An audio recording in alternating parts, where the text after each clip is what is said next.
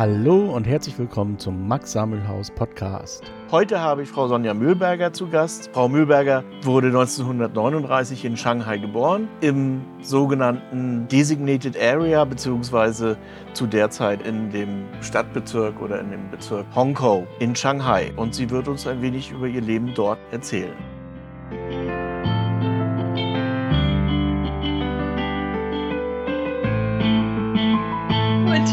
Also äh, kann ich jetzt loslegen. Ich war damals natürlich eine geborene Krips, Sonja Krips.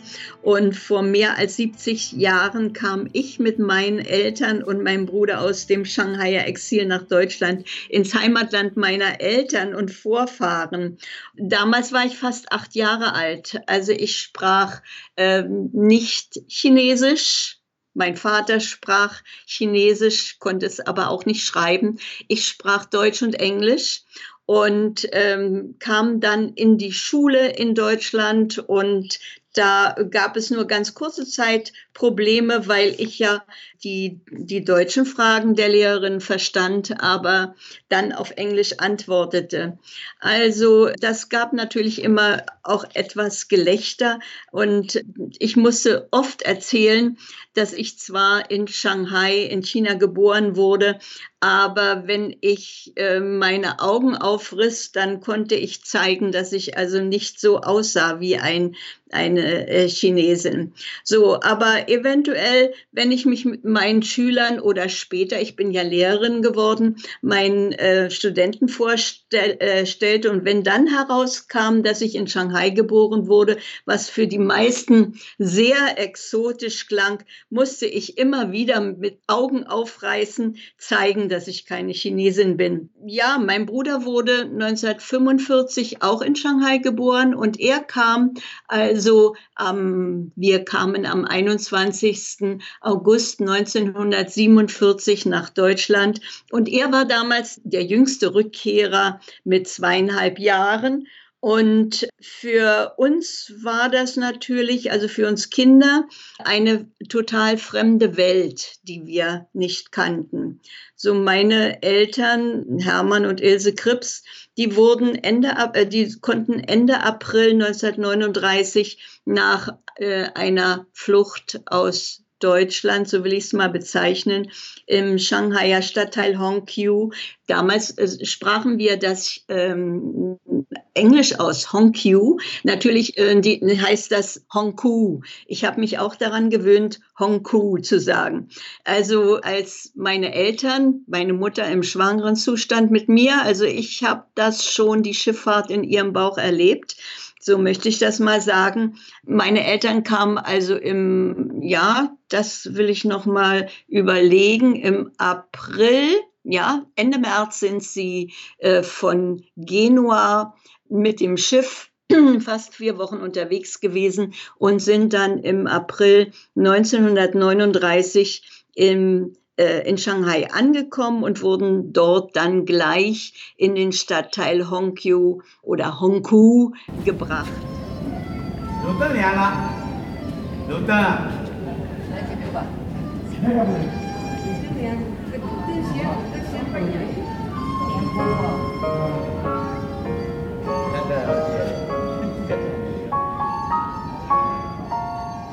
Und diese Gegend äh, von Shanghai war durch den chinesisch-japanischen Krieg im Jahre 1937 stark zerstört. Und es lebten dort bereits viele, meist weißrussische äh, Flüchtlinge, aber auch weiterhin Japaner, Inder und natürlich auch Chinesen. Die Chinesen waren in der Überzahl. dadurch, dass sie durch den, diesen chinesisch-japanischen Krieg auch aus ihren äh, Dörfern, aus ihren Orten in die Großstadt geflohen äh, sind. Ähm, und ich habe schon als Kind die Armut und das Elend auf den Straßen, wo sich ja das Leben abspielte, kennengelernt, Bettler, Hunger, ja, und so weiter und so fort. Und äh, meine Eltern hätten natürlich ihren Wohnort in Frankfurt am Main nicht freiwillig verlassen. Aber hätten sie diesen Weg nicht nehmen können, dann stünde ich, also wäre ich ja heute nicht hier. Ja, das muss man mal so sagen. Und äh, mein Vater wurde eine Woche nach dem Novemberpogrom in Frankfurt am Main verhaftet und ins äh, Konzentrationslager nach Dachau verbracht und wie äh, 10.000 andere, fast ausschließlich jüdische Bürger und meistens männliche jüdische Bürger äh, von 16 bis 60, 60. War mal ein Junge ein bisschen größer und der war erst 14 oder 15, dann ist es auch passiert, dass er ins KZ gekommen ist so, äh, man hat sie damals, und das ist, finde ich ja so, so merkwürdig, merkwürdig, das ist also fatal, dass man diesen Begriff benutzt hat. Sie wurden als Schutzhäftlinge bezeichnet und sie waren total rechtlos. Und nachdem meine Mutter eine Postkarte eine, ein paar Tage später oder sagen wir mal vier bis sechs Tage später konnte mein Vater eine Postkarte an sie schicken, dann wusste sie, die meisten Menschen oder Frauen und, und Zurückgebliebenen wussten ja nicht, wo man ihre Männer oder ihre Söhne hingebracht hatte. Und dann wusste sie, wo sie war. Und äh, dann ist sie jeden Tag mit dem Fahrrad zur jüdischen Gemeinde in Frankfurt am Main gefahren. Obwohl meine Eltern nicht religiös waren und auch nicht Mitglieder der jüdischen Gemeinde, haben sich dort Frauen, äh, die das gleiche Schicksal äh, hatten, haben sich dort zusammengefunden. Und da fiel auch das Wort Shanghai. Shanghai war wie so ein Zauberwort. Ich möchte sagen, äh, für Juden in Europa galt in diesen späten Zeiten, das war ja schon 1938, Ende 1938, war das wie ein Rettungsring, an dem man sich festhalten konnte, obwohl es äh, genaue Informationen ja damals noch nicht gab. Also äh, schickte meine Mutter einen Expressbrief an einen Cousin. In Frankfurt am Main gab es kein chinesisches Konsulat. Und sie schickte einen Expressbrief an einen Cousin in Amsterdam. Der war übrigens Journalist und ist unglücklicherweise mit äh, seiner Frau und seinem Sohn in Auschwitz umgekommen. Aber er hat ihr aus dem chinesischen Konsulat in Frankfurt, äh, in, in Amsterdam, Entschuldigung, in Amsterdam ein Aus, also eine Art ähm, Antragsformular oder ein Ausreiseformular geschickt, ein Blanko-Ausreiseformular. Mit diesem Blanko-Ausreiseformular und der Postkarte meines Vaters ist sie dann zur Gestapo in, in Frankfurt am Main, wo man erst abgestritten hat, dass mein Vater in Dachau wäre. Und man hat sie dort zwei Tage festgehalten und nicht besonders nett behandelt, sage ich mal so ganz äh, lapidar. Ja, aber aufgrund dessen, dass sie dieses Ausreiseversprechen abgegeben hat, äh, sind meine Eltern, ist mein Vater aus dem Konzentrationslager dann freigelassen worden. Natürlich waren die Haare abgeschoren, ja, der Kopf war kahl, er sah ganz fürchterlich aus. Aber meine Eltern waren noch verhältnismäßig jung und liebten sich. Und als sie dann alle Papiere zusammen hatten, im, im, in den Pässen meiner Eltern steht zum Beispiel zur Auswanderung nach Palästina oder China. Auswanderung, nicht Flucht.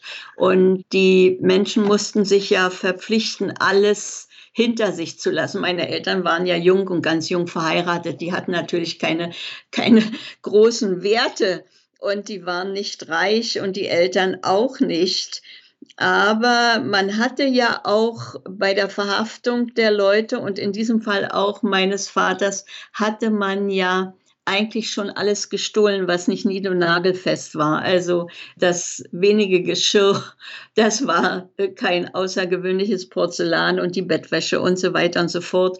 Und meiner Mutter hatte man den Ring mit einem winzigen Brillanten, also so eine Art Verlobungsring, wie es heute auch solche gibt, hat man äh, vom Finger gezogen. Meine Mutter hatte so ein bisschen Knubbelfinger. Das war nicht einfach. Also und da ging man auch bei der Verhaftung meines Vaters nicht gerade äh, glimpflich mit ihr um. Alles andere will ich, äh, weil es ja aus den äh, den Erzählungen meiner Eltern stammt, also gar nicht erst erzählen. Ich will auch gar nicht erst erzählen, wie schlimm das war, was Sie mir berichtet haben, wie Sie dann, als Sie dann Anfang des kommenden Jahres ähm, in den Zug gestiegen sind in Frankfurt am Main am Hauptbahnhof und aus den Koffern der, ich will nicht sagen Flüchtlinge, der Reisenden in Anführungsstrichen, nochmal alles rausgerissen wurde. Und meine Mutter erinnerte sich, dass da auf dem Bahnhof ganz fürchterlich viele Dinge lagen. Und sie durften ja nur einen Koffer a 20 Kilo, jeder nur einen Koffer a 20 Kilo mitnehmen und 15 Reichsmark waren ihnen gestattet. Davon ging noch eine, eine Steuer ab. Ja, und sie sind dann über den Brenner. Und da gibt es noch eine Reihe von Erzählungen, die ich von meinen Eltern gehört habe, die gar nicht so angenehm sind und die ich jetzt auslasse. Also ich bin dann im Oktober, wurde dann im Oktober geboren und hier aber doch noch mal einen kleinen Scherz am Rande in Anführungsstrichen. Meine Mutter erzählte dann, als die Wehen losging, sie ins britische äh, Hospital in der sogenannten French. Also wir hatten ja in Shanghai waren ja auch äh, mehrere Sektoren, so sage ich mal. Und äh, Shanghai war ja auch etwas geteilt. Und das war der französische Sektor. Und dort gab es ein britisches Krankenhaus. Und ähm, die Schwestern haben auch Englisch gesprochen. Und auf dem Wege dorthin, oder sagen wir mal kurz davor, hat man aus der Gemeinschaftsküche, denn meine Eltern haben zuerst in einem Heim gelebt und konnten sich danach erst äh, mit drei anderen Flüchtlingen eine, also zwei kleine Zimmerchen teilen. Aber da hat man ihr noch ein Marmeladenbrot angeboten. Und meine Eltern waren immer hungrig. Und die ersten Fotos, die ich habe, da sieht man, wie, äh, wie schlecht meine Eltern aussahen. Ja, also äh, nicht nur die Flucht hat äh, das ihre getan, sondern es äh, gab zwar einmal am Tag eine, eine Mahlzeit in den sogenannten und schnell eingerichteten sechs Heimen, die in großen Räumen, teilweise Schulen oder Fabrikhallen eingerichtet wurden für die Flüchtlinge. Und die meisten Flüchtlinge kamen ja ab Ende 37, die meisten, sagen ich mal, ab Ende 38 und dann bis 41, als es dann strikte Maßnahmen gab, um die Sache zu beenden. Und dann später hat ja auch der Krieg, an, der Zweite Weltkrieg angefangen. Also das war für sie was Besonderes, wie eine Marmeladenstulle. Und da war bestimmt keine Butter drunter. So, aber wenn ich dann mein Leben als Kind, sagen wir mal, kurz anreißen möchte, kann ich immer nur sagen, die Kinder, meistens auch die kleineren Kinder. Ich war ja eins von den Kindern, die am Anfang der großen Fluchtwelle auf die Welt gekommen sind. Und ich habe ja weder diese diese Angst um die Zurückgebliebenen, die, ich sag mal, die auch die Verantwortung, die sich einige aufbürden und die Schuld, die sich äh, die meisten Flüchtlinge aufbürdeten, die ihre Eltern, wie das bei meiner, meinen mütterlichen Großeltern war oder äh, Geschwister, zurücklassen mussten oder die meist Frauen, die ihre Kinder noch auf Kindertransporte bringen konnten. Also diese Angst hatten die kleineren Kinder, so wie wie ich mich damals oder mich bezeichnen möchte, natürlich nicht. Also ich hatte kein Heimweh nach Deutschland. Ja, ich habe ja Deutschland vorher nicht gesehen. Ich kannte das ja nur aus den Erzählungen meiner Eltern oder aus den Märchen, die meine Mutter mir vorgelesen hat. Und ich war ein schlechter Esser. Ich habe keinen Hunger gespürt, ja, wie die Eltern. Und mir war es egal. Also meine Mutter, die hatte zum Beispiel keine Seife zum, zum Windeln waschen oder zum Waschen. Das musste alles, war alles provisorisch. Ja, meine Mutter erzählte zum Beispiel, wenn mein Vater gesagt, äh, hat sie gesagt, wie soll ich denn die Windeln waschen ohne, ohne Waschmittel, ohne Seife? Da hat er gesagt, spül sie im, schwenk sie im Wasser, ja, war ja sowieso nur kaltes Wasser und hängen sie in die Sonne. Die Sonne brennt das alles aus. Ja, so war es wahrscheinlich auch. Ja, und in Shanghai waren ja zu dem Zeitpunkt als meine Eltern äh, kamen, bereits 50 verschiedene Nationalitäten vertreten, außer den Chinesen.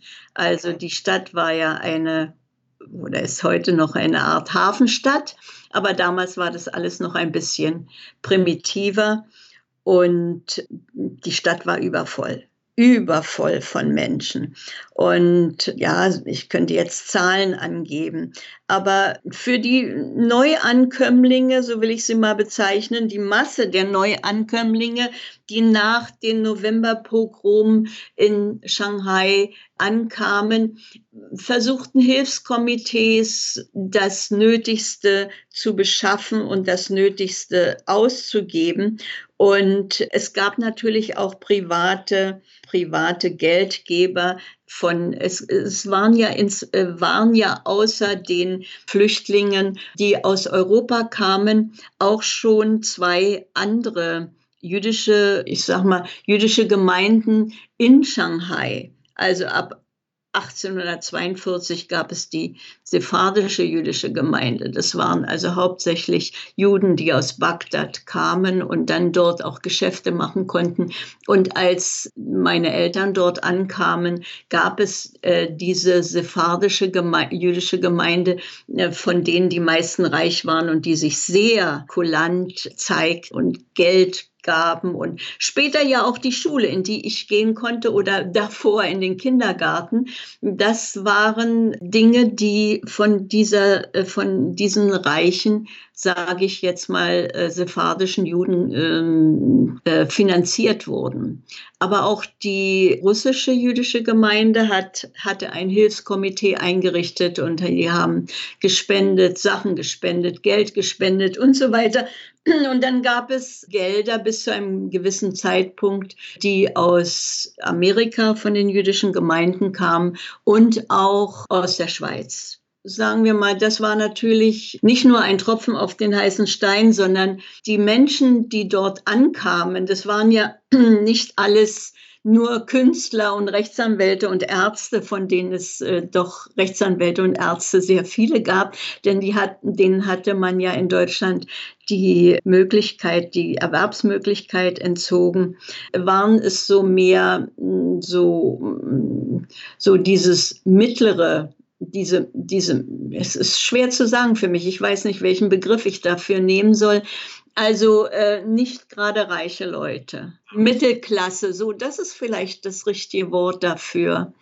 Und ja, die versuchten ja auch Arbeit zu finden und es wurden sehr schnell kaputte Häuser in, in diesem Stadtteil Hongkou wieder restauriert und neu aufgebaut. Das war durch diesen chinesisch-japanischen Krieg war gerade dieses Gebiet, wie ich schon sagte, sehr stark zerstört. Und dann sahen die Chinesen erstmals Weiße wie Kulis arbeiten. Ja, das war für sie ungewohnt.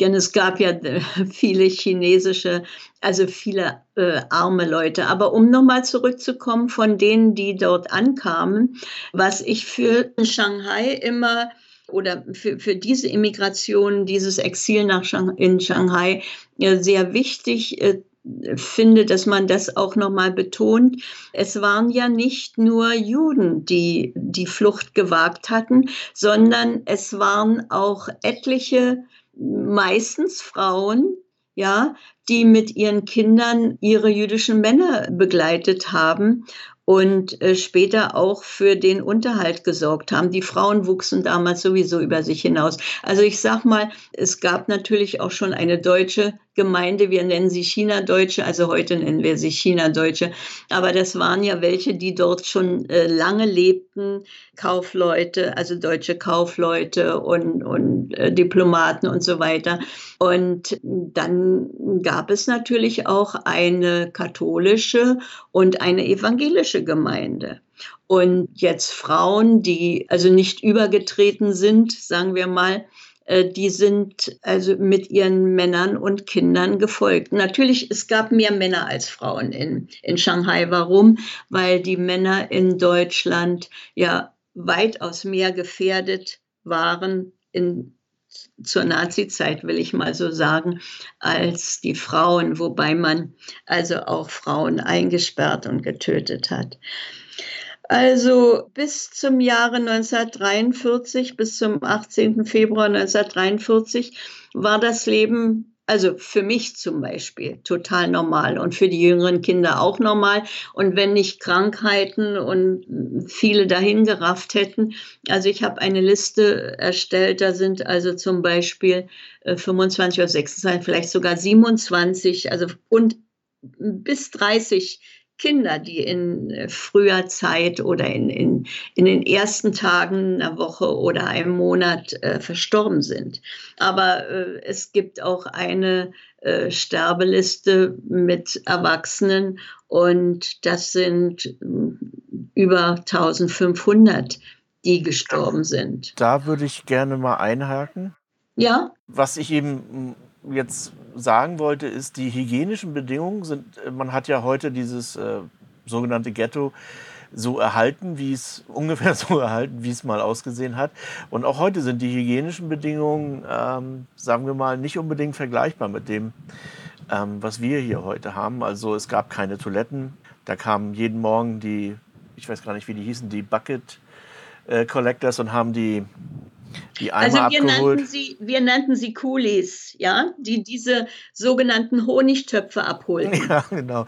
Also die hygienischen Bedingungen waren nicht gut. Katastrophal. Waren, genau. Und insofern ist es schon verwunderlich, dass nicht noch viel mehr passiert ist, weil die klimatischen Bedingungen in Shanghai, der Winter ist zwar knackig, aber dafür sehr kurz, wenn man keine Heizung hat, aber der Sommer ist lang und heiß und ähm, und ohne Air Condition. Ja, also, dass, dass da so verhältnismäßig wenig passiert ist, trotz allem, was daneben passiert ist, ist schon irgendwie auch ein Wunder.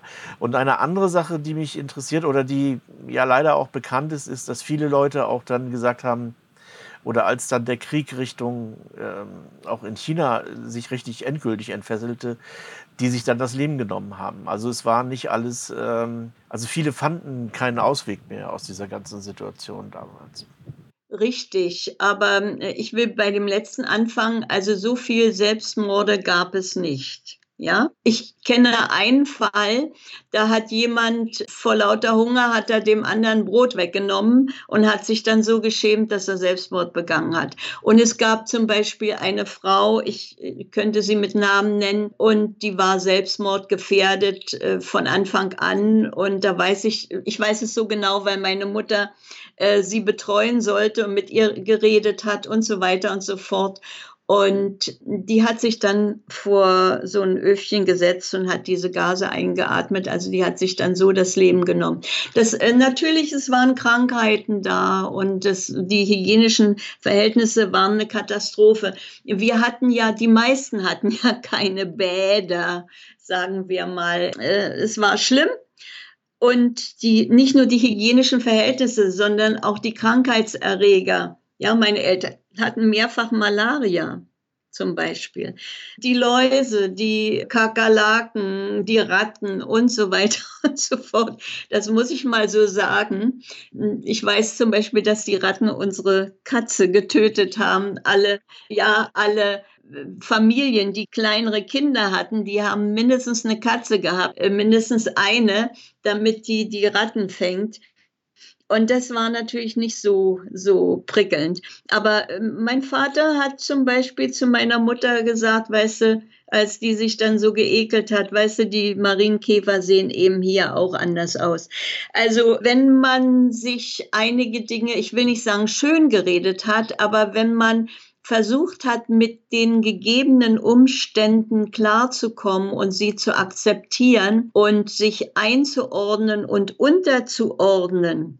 Ja, das ist natürlich ein großes Geschenk, wenn man das kann. Ja, und ähm, dann dieser Zusammenhalt, nicht nur, dass meine Eltern sich geliebt haben und zusammengehalten haben und mich geliebt haben und mich versorgt haben und sich nicht getrennt haben wie einige andere Ehepartner, die diese Verhältnisse nicht ertragen konnten und da es also keine dicken Wände gab zwischen den winzigen Zimmern, die es dann später, äh, die später bewohnt wurden und man alles gehört hat. Und es gab natürlich auch irgendwelche Dinge, dass, obwohl wir alle quasi gleich waren, ja, aber dass die Deutschen gegen die Österreicher und die Österreicher gegen die Deutschen, die deutschen Flüchtlinge waren ja, das waren ja die meisten. Und dann die zweite große Gruppe waren die Österreicher und äh, es waren europäische Flüchtlinge von aus Ungarn, aus der damaligen Tschechoslowakei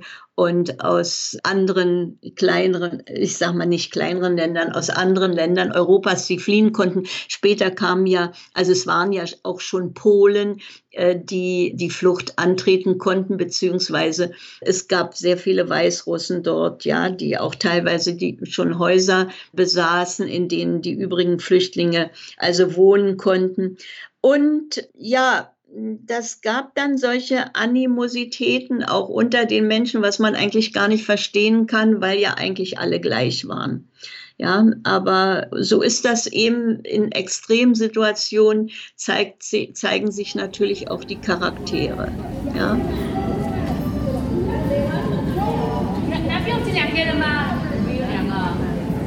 Es gibt ein bekanntes Bild, das kennst du ganz sicher auch. Das ist, da sind drei Kinder zu sehen, drei Mädchen.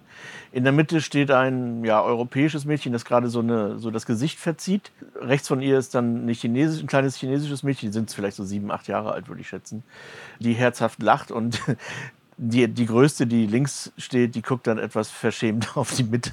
Und bei diesem Bild habe ich mich immer gefragt, wie wie kamen die Kinder dann untereinander aus, mit den Chinesen zum Beispiel? Oder auch, wie, wie war das Leben der Kinder? Man war ja vielleicht nicht so den ganzen Tag beaufsichtigt. Man hatte ja, ja, was weiß ich, man konnte Banden bilden, Abenteuer erleben. Oder ist das Quatsch? War das äh, spätestens ab 42 völlig unmöglich? Nein, nein, so, das kann man schon sagen. Also die größeren Kinder, hauptsächlich die Jungen, ja, die sind dann auch mal in etwas weiter weg oder in Ruinen haben die gespielt oder auf, auf irgend, also neben unserem Haus zum Beispiel war ein Haus, was äh, kaputt war. Ich will nicht sagen, dass da eine Bombe eingeschlagen hatte, da noch nicht, zu dem Zeitpunkt noch nicht. Das kam ja dann erst äh, ab 1945. Aber da waren Ruinen, da sind wir drauf gekrabbelt natürlich. Aber hauptsächlich die Jungen, die haben natürlich auch gespielt. Aber sehr frühzeitig gab es äh, Schulunterricht. Also es gab Kindergärten und es gab Schulunterricht. Ich konnte zum Beispiel in einen Kindergarten, weil meine Mutter sich bei einer Schneiderin verdingte fürs tägliche Essen. Und deshalb durfte ich in den sogenannten Sassoon-Kindergarten. Und später bin ich ja in die Schule gekommen und der Schulunterricht war so wie alle anderen und auch die Älteren immer erzählt haben, so fantastisch. Und ich kann mich auch nur sehr gut daran erinnern, nicht nur, weil ich alles auf dem Zeugnis exzellent hatte, ich war nun nicht so dumm, aber das war eine Möglichkeit, die Kinder da aus diesen extremen äh, Verhältnissen aus den Heimen und so weiter herauszuholen. Und äh, dann gab es natürlich für, äh, es gab für die Jungen auch eine Organisation, die Boy Scouts. Und dann gab es natürlich außer uns, die nicht religiös waren, auch religiöse Einrichtungen. Also gab es auch Religionsunterricht oder Kinder, die Bar Mitzwe oder Bar Mitzwa, ich weiß jetzt nicht genau, wie das heißt, hatten und sich darauf vorbereitet haben. Also bei uns zu Hause fand das nicht statt und in unseren, bei unseren Freunden auch nicht nicht.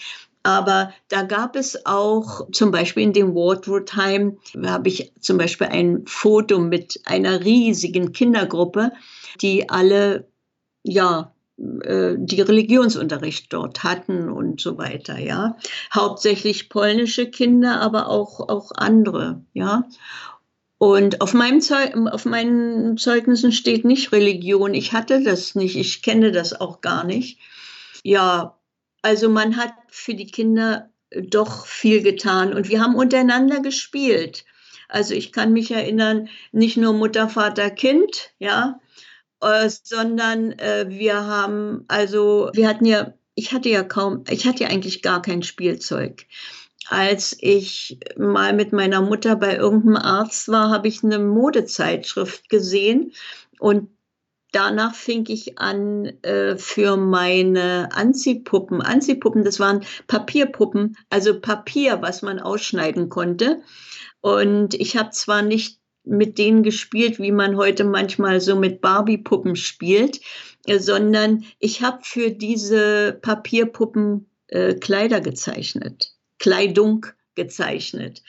Und ja, später habe ich zu meiner Hochzeit auch mein chinesisches Kleid gezeichnet.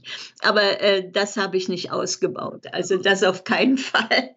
Aber die erste Puppe, die ich bekam, die bekam ich von der Schwester meiner Mutter aus London 1946. Und das war eine Puppe, eine richtige Puppe. Ich war so froh, dass ich eine Puppe hatte, obwohl ich nicht gelernt hatte, damit so umzugehen. Und dann habe ich die, als wir auf der Straße spielten, habe ich die ins Fenster gesetzt damit sie uns zugucken kann. Und schwuppdiwupp hatten die chinesischen Kinder die gestohlen, die waren ja noch ärmer als wir. Die Jungen haben äh, mit Murmeln gespielt, wir hatten, haben so ähm, aus Gummis, aus kleinen Gummis haben wir eine Schnur gebastelt und haben dann äh, so eine Art Gummihopse gespielt, ja, und haben dazu gesungen, ein, ein Lied, was wir dazu gesungen haben. Aber das ist so, ich äh, konnte dieses Isendorga äh, Spiel oder äh, diesen Isendorga Gesang, äh, bei dem wir über diese Gummischnur äh, gehopst sind, hauptsächlich Mädchen, konnte ich nie richtig übersetzen lassen. Das ist auch ein Gemisch. Wir waren ja also ich sage, ein Gemisch von Menschen aller Nationalitäten. Und da ist, das ist bestimmt in diesen Song mit eingeflossen. Du kannst ja mal deine Frau fragen, ob sie das übersetzen kann. Dann singe ich dir mal das Lied vor. Willst du das? Ja, klar. Isendoga Yaseningo Eyo Hakuda Haruparu Nipponkai. Hast du gehört? Ich hab's gehört, ja.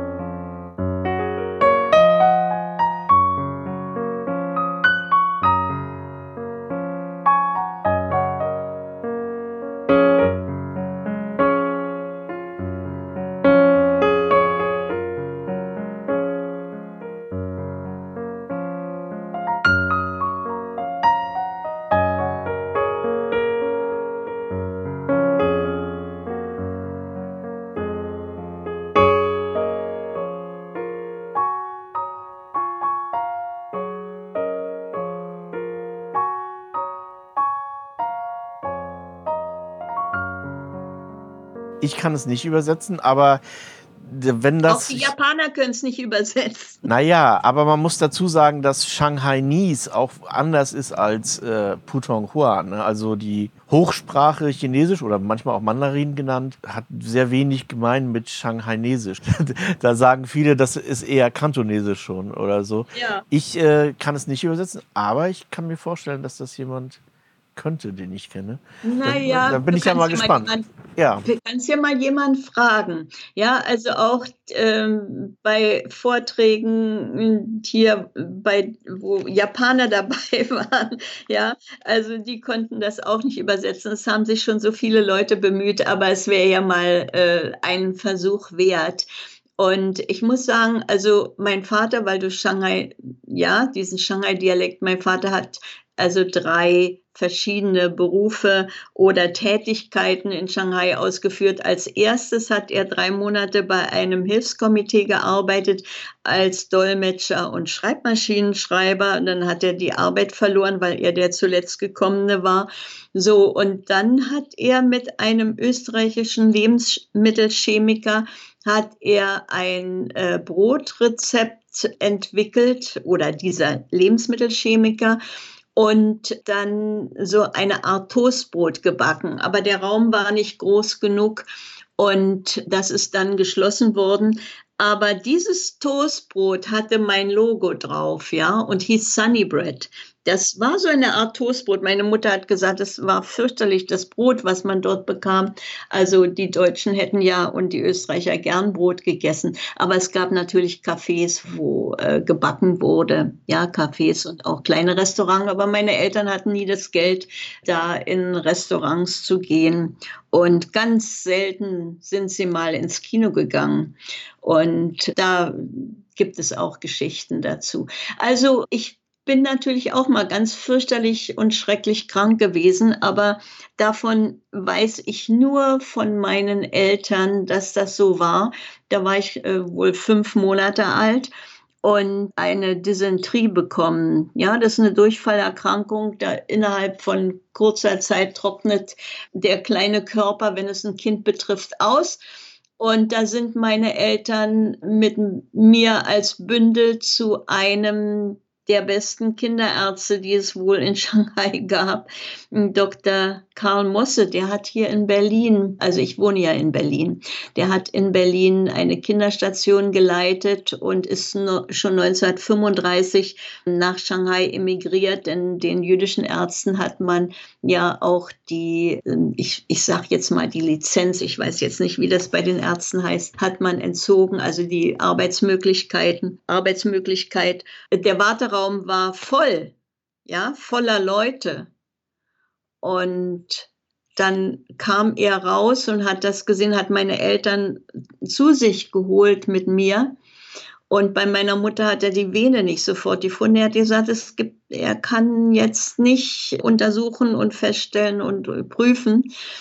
Und dann hat er bei meinem Vater gesagt, also viel Hoffnung gab es nicht. Und da wurde eine Direkttransfusion gemacht von meinem, über einem Waschbecken, ja, von meinem Vater zu mir. Und ich lebe.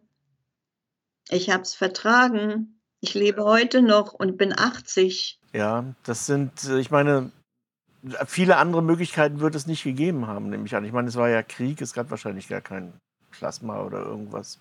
Mhm. Und äh, ja. Ja.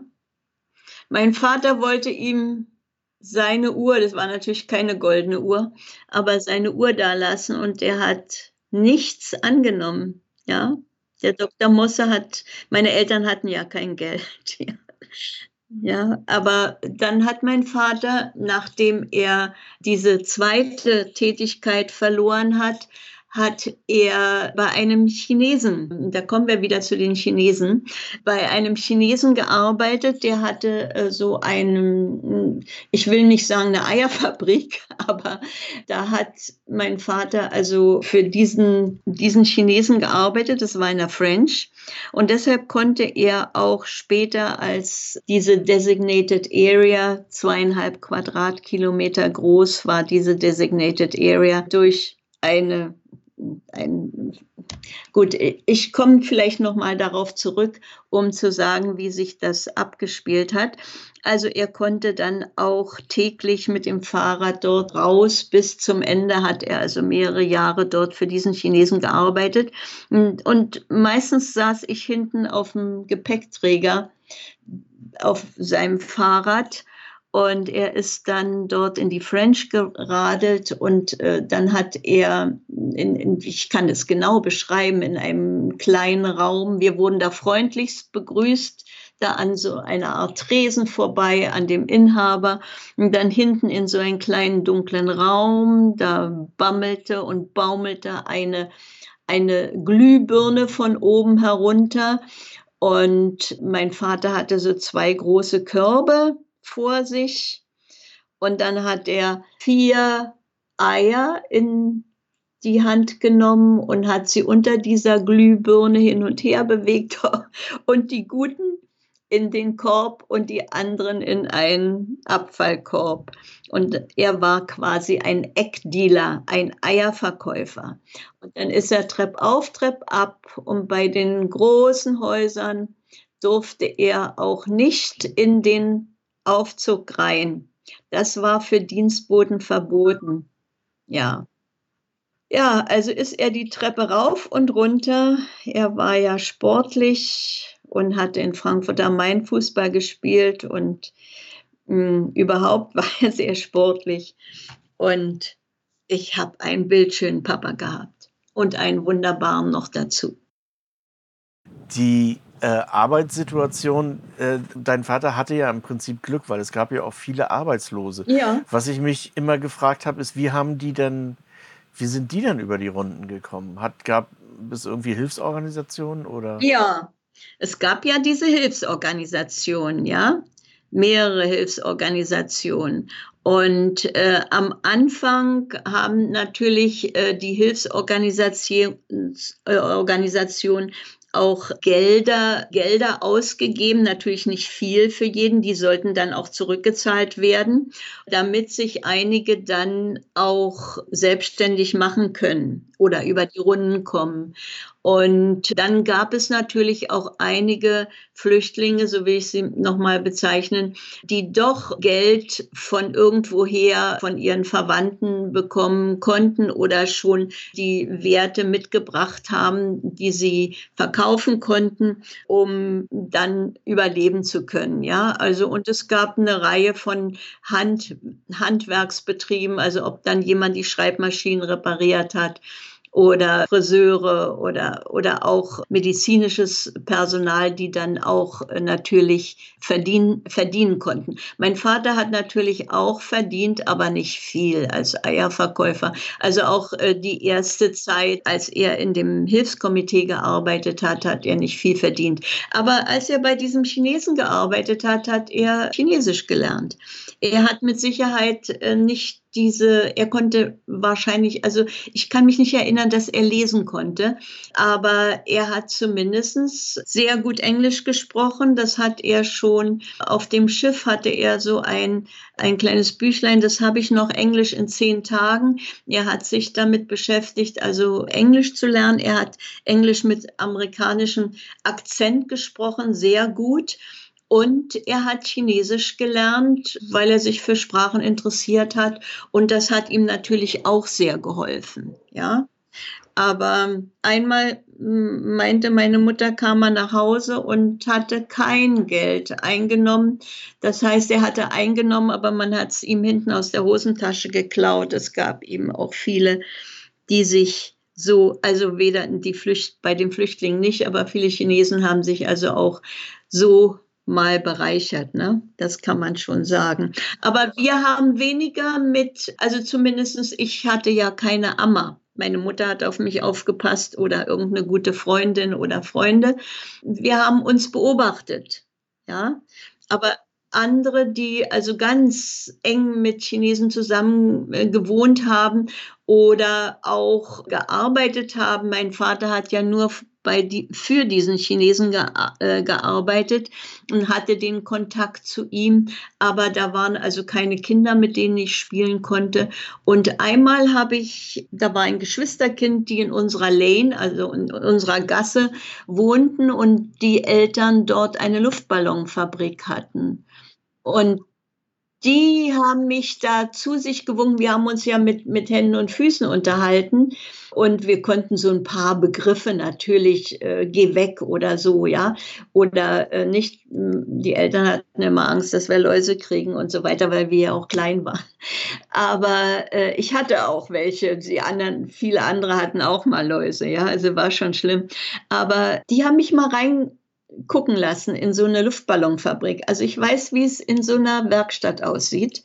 Das kann ich, äh, das sehe ich noch wie heute. Nicht wie da diese Stäbe und dann dieses so Gummi, wofür auch immer das gebraucht wurde.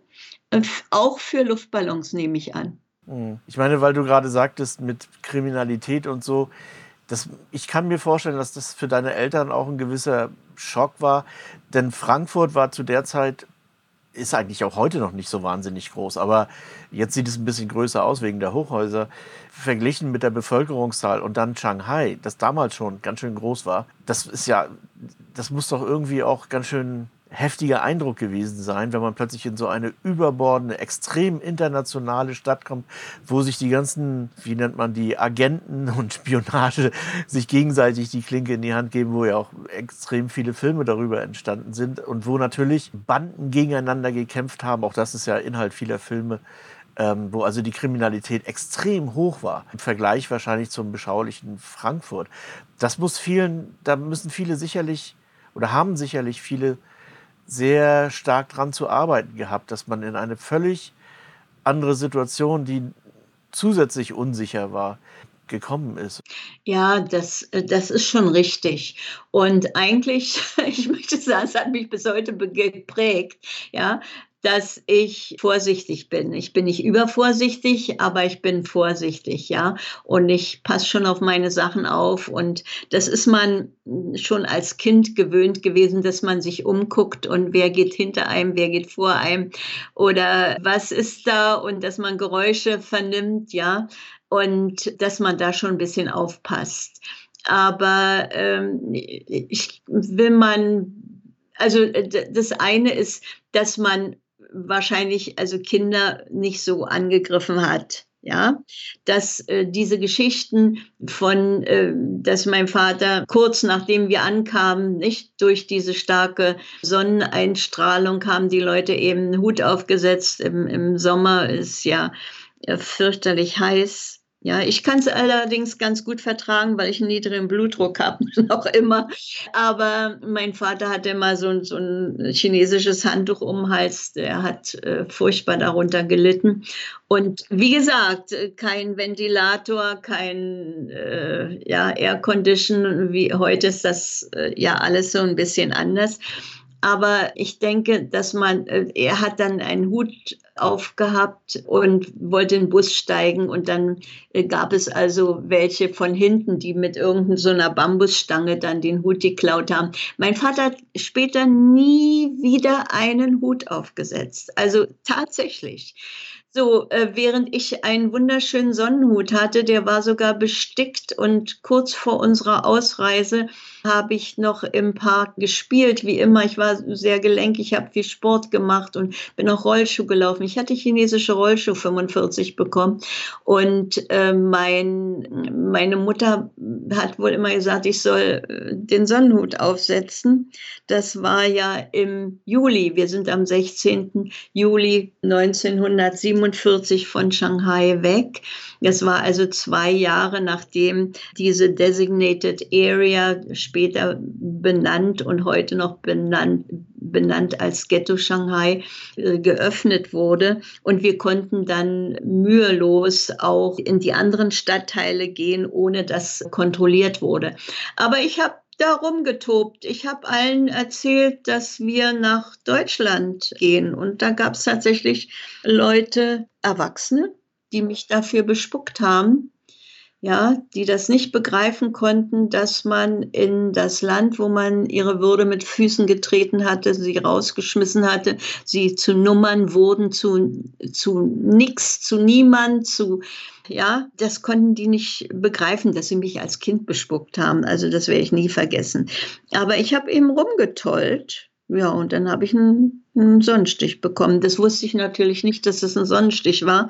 Ich bekam dann ganz hohes Fieber. Wir hatten schon alles gepackt. Und dann ist mein Vater das erste Mal, sonst hat er das abgelehnt, mit einer Rikscha zu fahren. Leute, die jetzt praktisch mit Bein und, und äh, Körperkraft so eine Rikscha ziehen. Aber da musste er, ging ja um Meter und Sekunden, äh, musste er eine Rikscha nehmen und die standen bei uns da gegenüber dem Haus äh, an der Ecke und ist mit mir ins Krankenhaus. Und dann habe ich dort in der Isolierstation gelegen, wie heute verschiedene Leute während der Corona-Krise in einer Isolierstation. Die Betten waren aber nicht so schön, die waren so total normale Krankenhausbetten und dazwischen waren Laken gespannt. Und ich war dann ganz allein in der Isolierbaracke. Tatsächlich, da war also kein anderer Mensch. Und die äh, Ärzte und Schwestern haben sich ganz selten am Tag gezeigt. Ich hatte ganz hohes Fieber und hatte sich, wie gesagt, nachher als Sonnenstich herausgestellt. Aber es hätte ja auch irgendwas anderes sein können. Und die einzige Ablenkung, die ich hatte, war ein älterer Chinese mit dem kaputten Sonnenhut, ja, äh, mit so einem äh, der vor, ab und zu mal vor dem Fenster erschien, der hat wohl dort den Rasen betreut oder, oder da die Umgebung da betreut. Jedenfalls, der guckte immer mal durchs Fenster und mit dem habe ich mit Händen und Füßen habe ich mich unterhalten. Ich konnte ja kein Chinesisch und er kein Englisch. Und das war sehr freundlich. Und wie gesagt, ich habe mich einmal, mein Vater hat mich ja jeden Tag zur Schule gebracht und auch abgeholt. Und ja, da dachte ich, er kommt nicht, er kommt nicht. Und dachte ich, den Weg kennst du allein. Aber weil ich hinten auf einem Gepäckträger gesessen habe, da sah das alles so total normal aus. Ja, ich wurde ja gefahren. Und dann waren da so viele Menschen auf der Straße. Und als ich dann zu heulen anfing und nicht mehr den Weg wusste, da kamen die alle um mich herum und haben, wollten mich trösten und die haben aber natürlich nicht verstanden, was ich auf Englisch gesagt habe. Ich konnte ja meine Adresse sagen. Und da kam ein Inder. Die Inder, von den Indern waren sehr viele Verkehrspolizisten, die standen immer auf so einem Podest und der hat das gesehen, diese Ansammlung, hat er gedacht, was ist da denn los? Heute ist 1. Mai, also nein, da war ja kein 1. Mai. Also, was ist denn da los? Und da, die hatten da so ein Stöckchen und da hat er die Menge auseinandergetrieben, so ein bisschen oder auseinandergebracht und hat mit mir gesprochen und der konnte natürlich mein, äh, mein, mein Englisch verstehen. und hat er mich im Bus gesetzt, bin ich dann nach Hause gekommen. Ja, das war furchtbar aufregend. Es war sowas von aufregend. Ja. Und so bin ich dann ganz allein mal nach Hause gekommen und die waren ja so rührend, die Chinesen, die alle um mich rum waren, aber keiner konnte mir helfen. ja.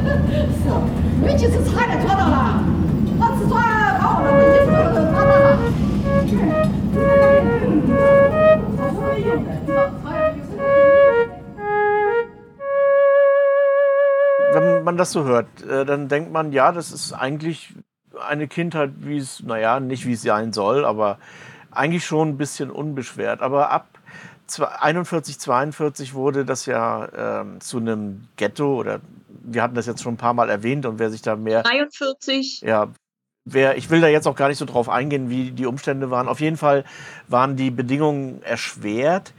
Und ich denke mir, ich, das jetzt fantasiere ich wieder mal, dass auch zunehmend Informationen von Europa nach Shanghai kamen, was dann tatsächlich passierte, weil so lange Zeit wusste man das ja nicht oder man wusste es eigentlich auch erst, auch damals vielleicht noch nicht in seiner ganzen Dimension, aber man hatte doch schon wahrscheinlich Gerüchte gehört und so weiter und so fort. Und hat, habt ihr als Kinder das mitbekommen, dass die Eltern oder die Erwachsenen allgemein unruhig wurden? Gab es da so, ich, oder besser gesagt, ich weiß, dass es auch junge Männer gab, die sich zusammengeschlossen haben, die gesagt haben, wir werden uns hier nicht hinschlachten lassen, wenn es irgendwie so weit kommt.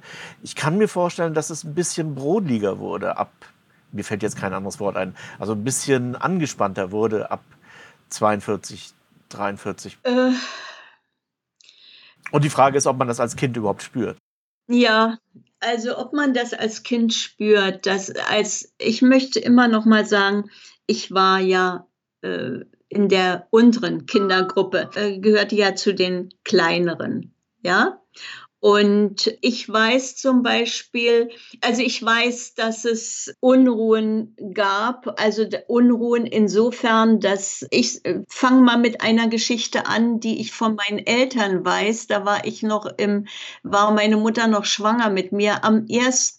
Äh, September 1939, Überfall auf die Sowjetunion. Meine Eltern hatten Karten für ein Konzert im Jazzfield Park. Das war ein Konzert. Äh, es gab ja ein Shanghaier Symphonieorchester und da gab es also auch etliche Musiker, deutsche Musiker, österreichische Musiker und meine Eltern hatten also zwei Tickets bekommen und fuhren dann mit dem Bus dorthin und mein Vater hat sich so aufgeregt, dass er äh, sich übergeben musste. Ja, so, ich will das jetzt nicht weiter ausbauen. Das waren so Sachen, die ich im Nachhinein erfahren habe. Und dann kam ja noch ein Brief oder zwei Briefe, ein Rotkreuzbrief meiner, der letzte Rotkreuzbrief meiner äh, mütterlichen Großeltern aus ihrem Heimatort aus Nordrhein-Westfalen, aus Steinheim, Kreis Höxter. Und dieser Rotkreuzbrief, den habe ich im Original, der war drei Monate unterwegs. Und wenn ich jetzt zum Beispiel einen Vortrag halte und diesen Brief zeige, hm, dann lasse ich die Leute auch immer mal durchzählen. Man durfte ja nur 25 Wörter schreiben. Ja, 25 Wörter tatsächlich. Also man musste sich genau überlegen, was man schreiben kann und darf. Und das habe ich damals noch nicht begriffen. Aber es gibt einen anderen Brief handschriftlich meiner dieser Großeltern und äh, der muss wohl immer da gelegen haben, weil meine Mutter den wahrscheinlich sehr oft gelesen hat. Und da habe ich dann auch reingekritzelt. Also ich habe weiß, dass der Brief dann da lag. Und natürlich haben, also zumindest meine Eltern, versucht, diese Unruhen von mir fernzuhalten. Und ich habe das auch nicht so gespürt. Meine Mutter hat mir ja deutsche Märchen vorgelesen und von irgendwoher hatte sie so ein, so ein Märchenbuch. Und ich wusste ja nicht, was Schnee ist, ja, Schneewittchen und so weiter. Und Wald, das kannte ich ja alles gar nicht. Aber davon will ich jetzt nicht erzählen. Ich denke nicht, dass die jüngeren Kinder davon so betroffen waren. Die älteren schon, ja. Und dann gab es ja die, also wir lebten ja von Anfang an, meine Eltern und dann ich ja auch, von Anfang an in diesem Bezirk. Und aus diesem Bezirk, aus diesen zweieinhalb Quadratkilometern, ist mein Vater zwar rausgekommen zur Arbeit, aber meine Mutter eigentlich gar nicht. Die waren vorher natürlich äh, am Bund und haben, als sie auch ankamen, diese herrlichen Häuser gesehen und dachten, oh, dass solche großen und, und Hochhäuser gab es ja noch nicht in Frankfurt am Main. Und das wird ja ganz toll werden, nachdem sie natürlich da auf dem Schiff sehr gut bewirtet wurden. Und dann kamen sie dann in ein sogenanntes Heim, ja, wo sie in Doppelstockbetten gelebt haben. Und äh, da war also nur, wenn meine Mutter schwanger war, irgendwie ein Laken davor gespannt. Aber wie gesagt, sie haben dann die Möglichkeit gehabt, aus diesem Heim rauszukommen, aber andere haben also diese acht oder neun Jahre immer in diesen schrecklichen Behausungen gelebt. Ja, und äh, wir waren ja dann als Familie zumindest vereint. Und das hat mich natürlich auch geprägt, dass ich also diese Liebe und Fürsorge kennengelernt habe. Und all das andere war für, für mich als Kind äh, total normal. Ich hatte, wie ich schon mal am Anfang sagte, ich hatte kein Heimweh nach Deutschland, wie die Erwachsenen oder die, die noch älteren Kinder, die in, meinetwegen in Wien oder in Berlin zur Schule gegangen sind. Aber auch hier will ich sagen, auch wenn die zur Schule gegangen sind, waren ja die letzten Jahre vor der Flucht waren ja äh, meist sehr schrecklich, weil sie verstoßen wurden oder verfemt oder sie wurden angegriffen oder sie wurden, ja, also insofern war äh, Shanghai ein sicherer Hafen wenn auch äh, Krankheiten und Enge und ungewohntes subtropisches Klima dort herrschte. Aber auch die älteren Kinder hatten ja, die meisten jedenfalls, Freundschaften. Und noch ältere haben die erste Liebe erfahren und haben teilweise waren verlobt, haben geheiratet.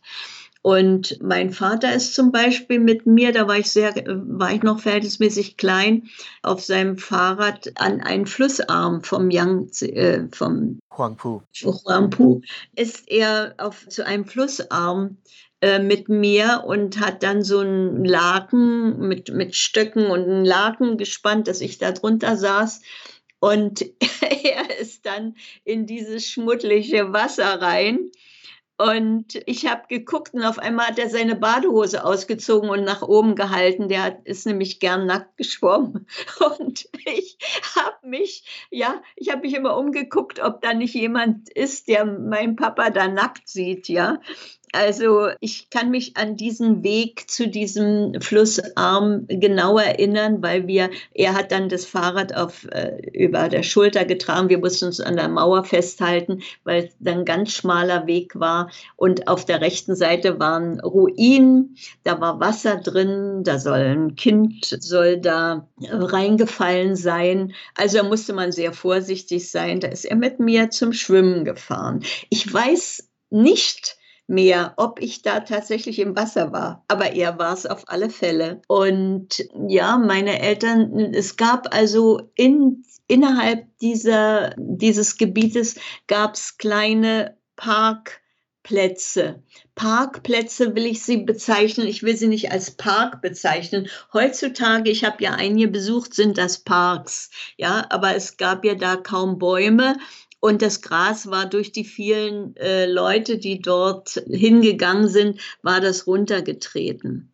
Ja, und ich denke, meine Eltern und, und viele Eltern haben den kleineren Kindern äh, die Zeit so gut und so wunderbar wie möglich gestaltet. Ich habe auf zwei, den zwei Koffern, die meine Eltern mitbrachten, und einer Metallmatratze geschlafen.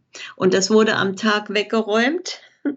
Und wir haben auch sehr beengt gelebt. Meine Eltern haben auf so einer schmalen Couch gelegen. Da war dann, ja, und gekocht hat meine Mutter auf, das weiß ich noch, auf so einem Art Blumentopf das war die einzige Quelle. Und dann, ich bin mit ihr zum Beispiel zum, zu einem Heim in unserer Straße und dort haben wir Essen geholt, eine warme Mahlzeit, die konnte sie dann irgendwie verfeinern und, und, und konnte die da auf diesem Art äh, Blumentopf mit dem, wurde mit dem Fächer dann das äh, Feuer angemacht, konnte sie das dann erwärmen, sodass wir was zu essen hatten. Und wenn meine Eltern da mal ein bisschen, also mein Vater ein bisschen Geld übrig hatte, dann durfte ich mal schräg gegenüber auf da war so ein kleiner Laden, also ein kleines Räumchen, sage ich mal. Und da waren zwei Männer und da konnte ich mal Leberwurst kaufen. Und wenn ich die Leberwurst zurückbrachte, dann, oh, ich habe keinen Hunger. Haben meine Eltern sich gefreut, dass ich keinen Hunger hatte. Und da haben die, wie das nach 45 auch in Deutschland war, Wurst auf dem der Stulle ja hin und her schieben, haben die das gegessen. Und wenn ich da hinkam, dann weiß ich noch, die beiden Männer, ich konnte noch nicht mal da über diese Theke gucken, aber die haben mich immer wieder das Gleiche gefragt. Wie heißt du denn? Und dann habe ich gesagt, Sonja Krips, K-R-I-P-S. Ja, warum habe ich meinen Familiennamen so immer wieder buchstabiert, immer wieder das Gleiche? Warum? Ja, später habe ich da mal so überlegt, Namen und Namen spielen auch heute in meinem Leben immer und spielten dann in meinem Leben immer wieder eine Rolle. die, die Juden wurden in Deutschland zu einem Niemand, zu einem Nichts gemacht, manchmal zu einer Nummer. Vielleicht haben deshalb mein, meine Eltern mir meinen Namen so eingeprägt. Das denke ich mir heute so. Es gibt ja eine bekannte Aussage, die wenig oder die wenigsten will ich nicht sagen, aber viele Leute hatten das Judentum, das war für sie eher so eine Art Tradition. Das ist ganz nett, da das ist schön, das ist heimelig, aber sie waren weit ab von religiös, sondern häufig waren es sogar Konservative auch und auch dort. Und äh, aus diesem Bereich äh, kenne ich eine Aussage von einer Frau, die auch in Shanghai war äh, und sagte, wir wollten keine Sarah sein, weil das eine Sammelbezeichnung war, natürlich auch noch von, zusätzlich noch von den Nazis vergeben. Aber dahinter, finde ich, steckt noch viel mehr. Also, dass man, dass man auch als Individuum wieder wahrgenommen werden wollte, nach all dem, was man in Deutschland erleiden musste eben. Und das kann ich gut nachvollziehen bei all den Sachen. Vielleicht hängt das auch damit zusammen. Möglich. Das ist sehr gut möglich, denn wie gesagt, in den Pässen meiner Eltern steht also bei meinem Vater ja der Zusatzname und bei meiner Mutter der Zusatzname Sarah, wenn wir schon bei Sarah sind. Und äh, nach, als meine Eltern haben sich auf dem Schiff schon überlegt, wenn es ein Mädchen wird oder wenn es ein Junge wird. Früher hatte man keinen Ultraschall, man konnte also nicht feststellen, ob es ein Mädchen oder ein Junge wird.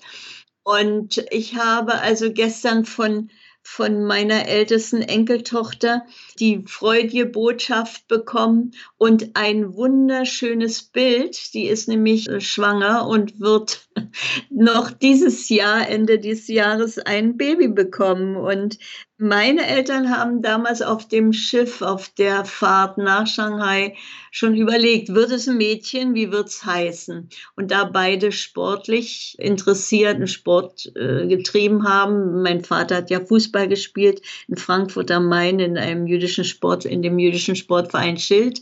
Und meine Mutter Handball, da haben die sich kennengelernt in diesem jüdischen Sportverein, denn Eintracht Frankfurt gab es ja dann nicht mehr, deshalb gab es ja dann auch jüdische katholische Sportvereine.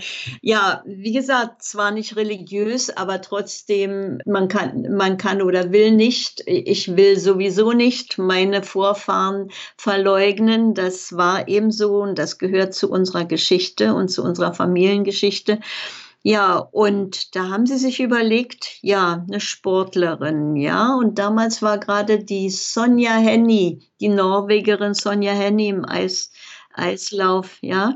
Der Name das, sagt mir sogar was. Das ist, ich habe ja. früher auch mal Eislauf gemacht. ja.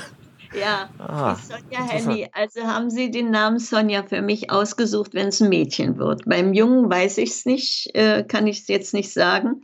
Aber dann, nachdem ich geboren wurde, also die Väter wurden beauftragt, dann sich zu melden. Es gab ja ein deutsches Generalkonsulat ja, und da ist mein Vater dann hin mit dem Geburtsschein und hat man ihn freundlich empfangen und ja, eben gratuliert zur Geburt des Kindes. Und wie soll es denn heißen? Und da hat er gesagt, Sonja. Und ich sage jetzt extra so Sonja, nicht Sonja, sondern Sonja. So haben mich meine Eltern genannt mit einem scharfen S, obwohl ich nur mit einem S geschri geschrieben werde, wie die Sonne. Ja, und da haben Sie gesagt, ja, also der Name steht nicht in dem Verzeichnis, was für die jüdischen Kinder erlaubt ist. Denn da gab es ja schon seit 38 ein Verzeichnis, welche Namen sind denn erlaubt. So, und äh, mein Vater hat sich nicht überzeugen lassen, ging raus und da hieß ich dann drei Monate lang Baby auf meinem Geburtsschein.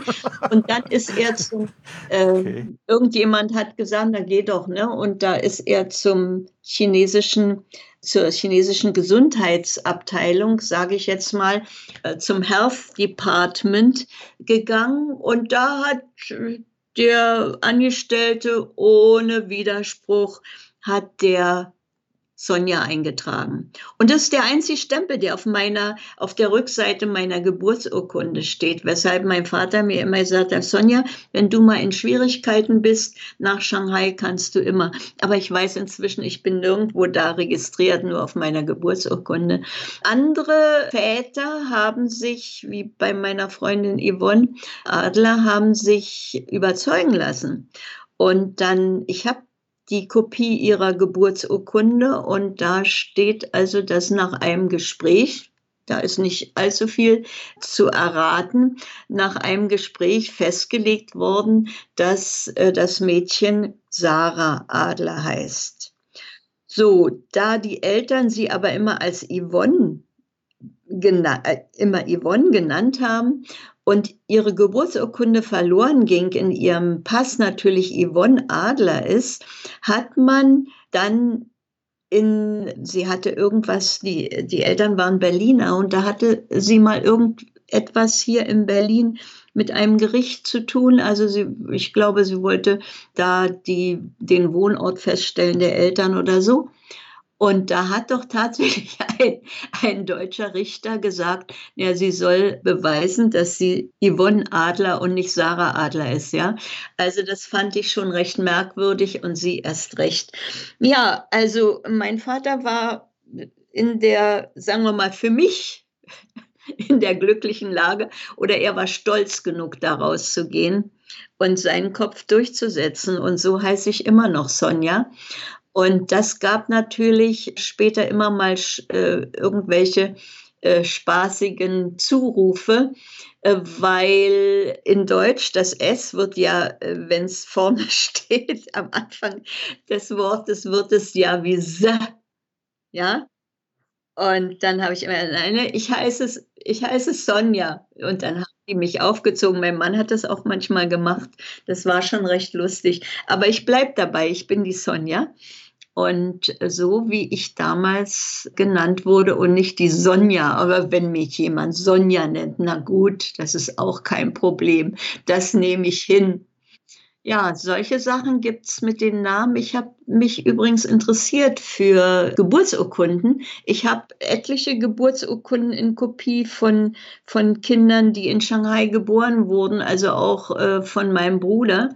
Und da wurde dann diese, das bei mir steht German 39, aber später 45, mein Bruder wurde 45 geboren, da steht Former German.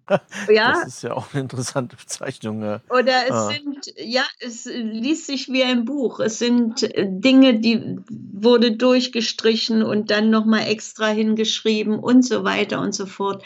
Also das ist schon merkwürdig, was man mit den, der, den Namen gemacht hat oder, oder dass man also früher Deutscher war. Wieso waren wir keine Deutschen, ja?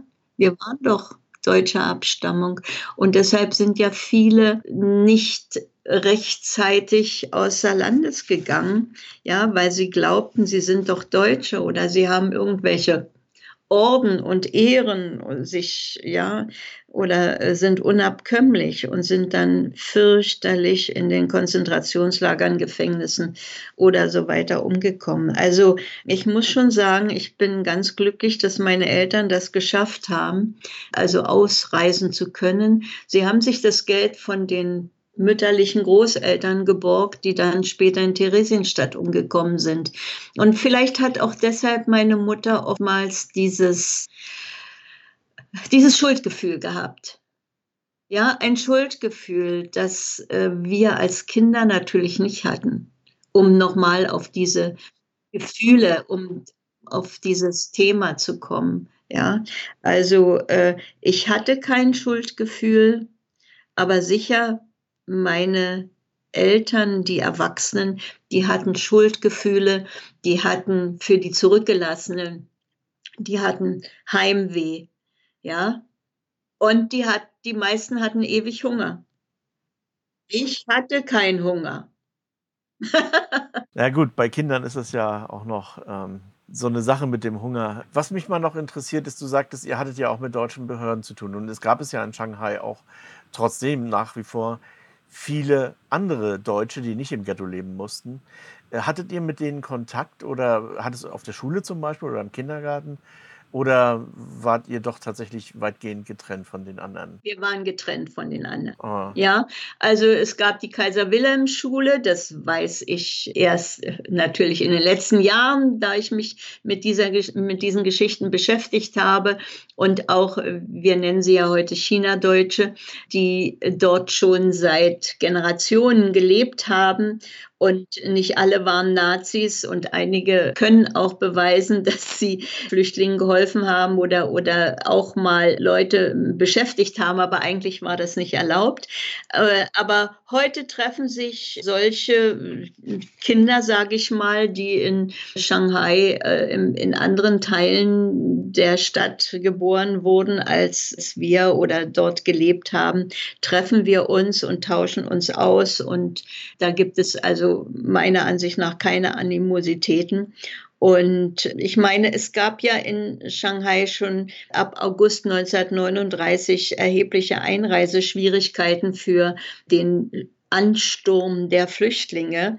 Und wie, was ich vorhin mal erzählt habe mit meinem Vater vom 1. Äh, September 1939, den Überfall der deutschen Wehrmacht auf Polen am 1. September.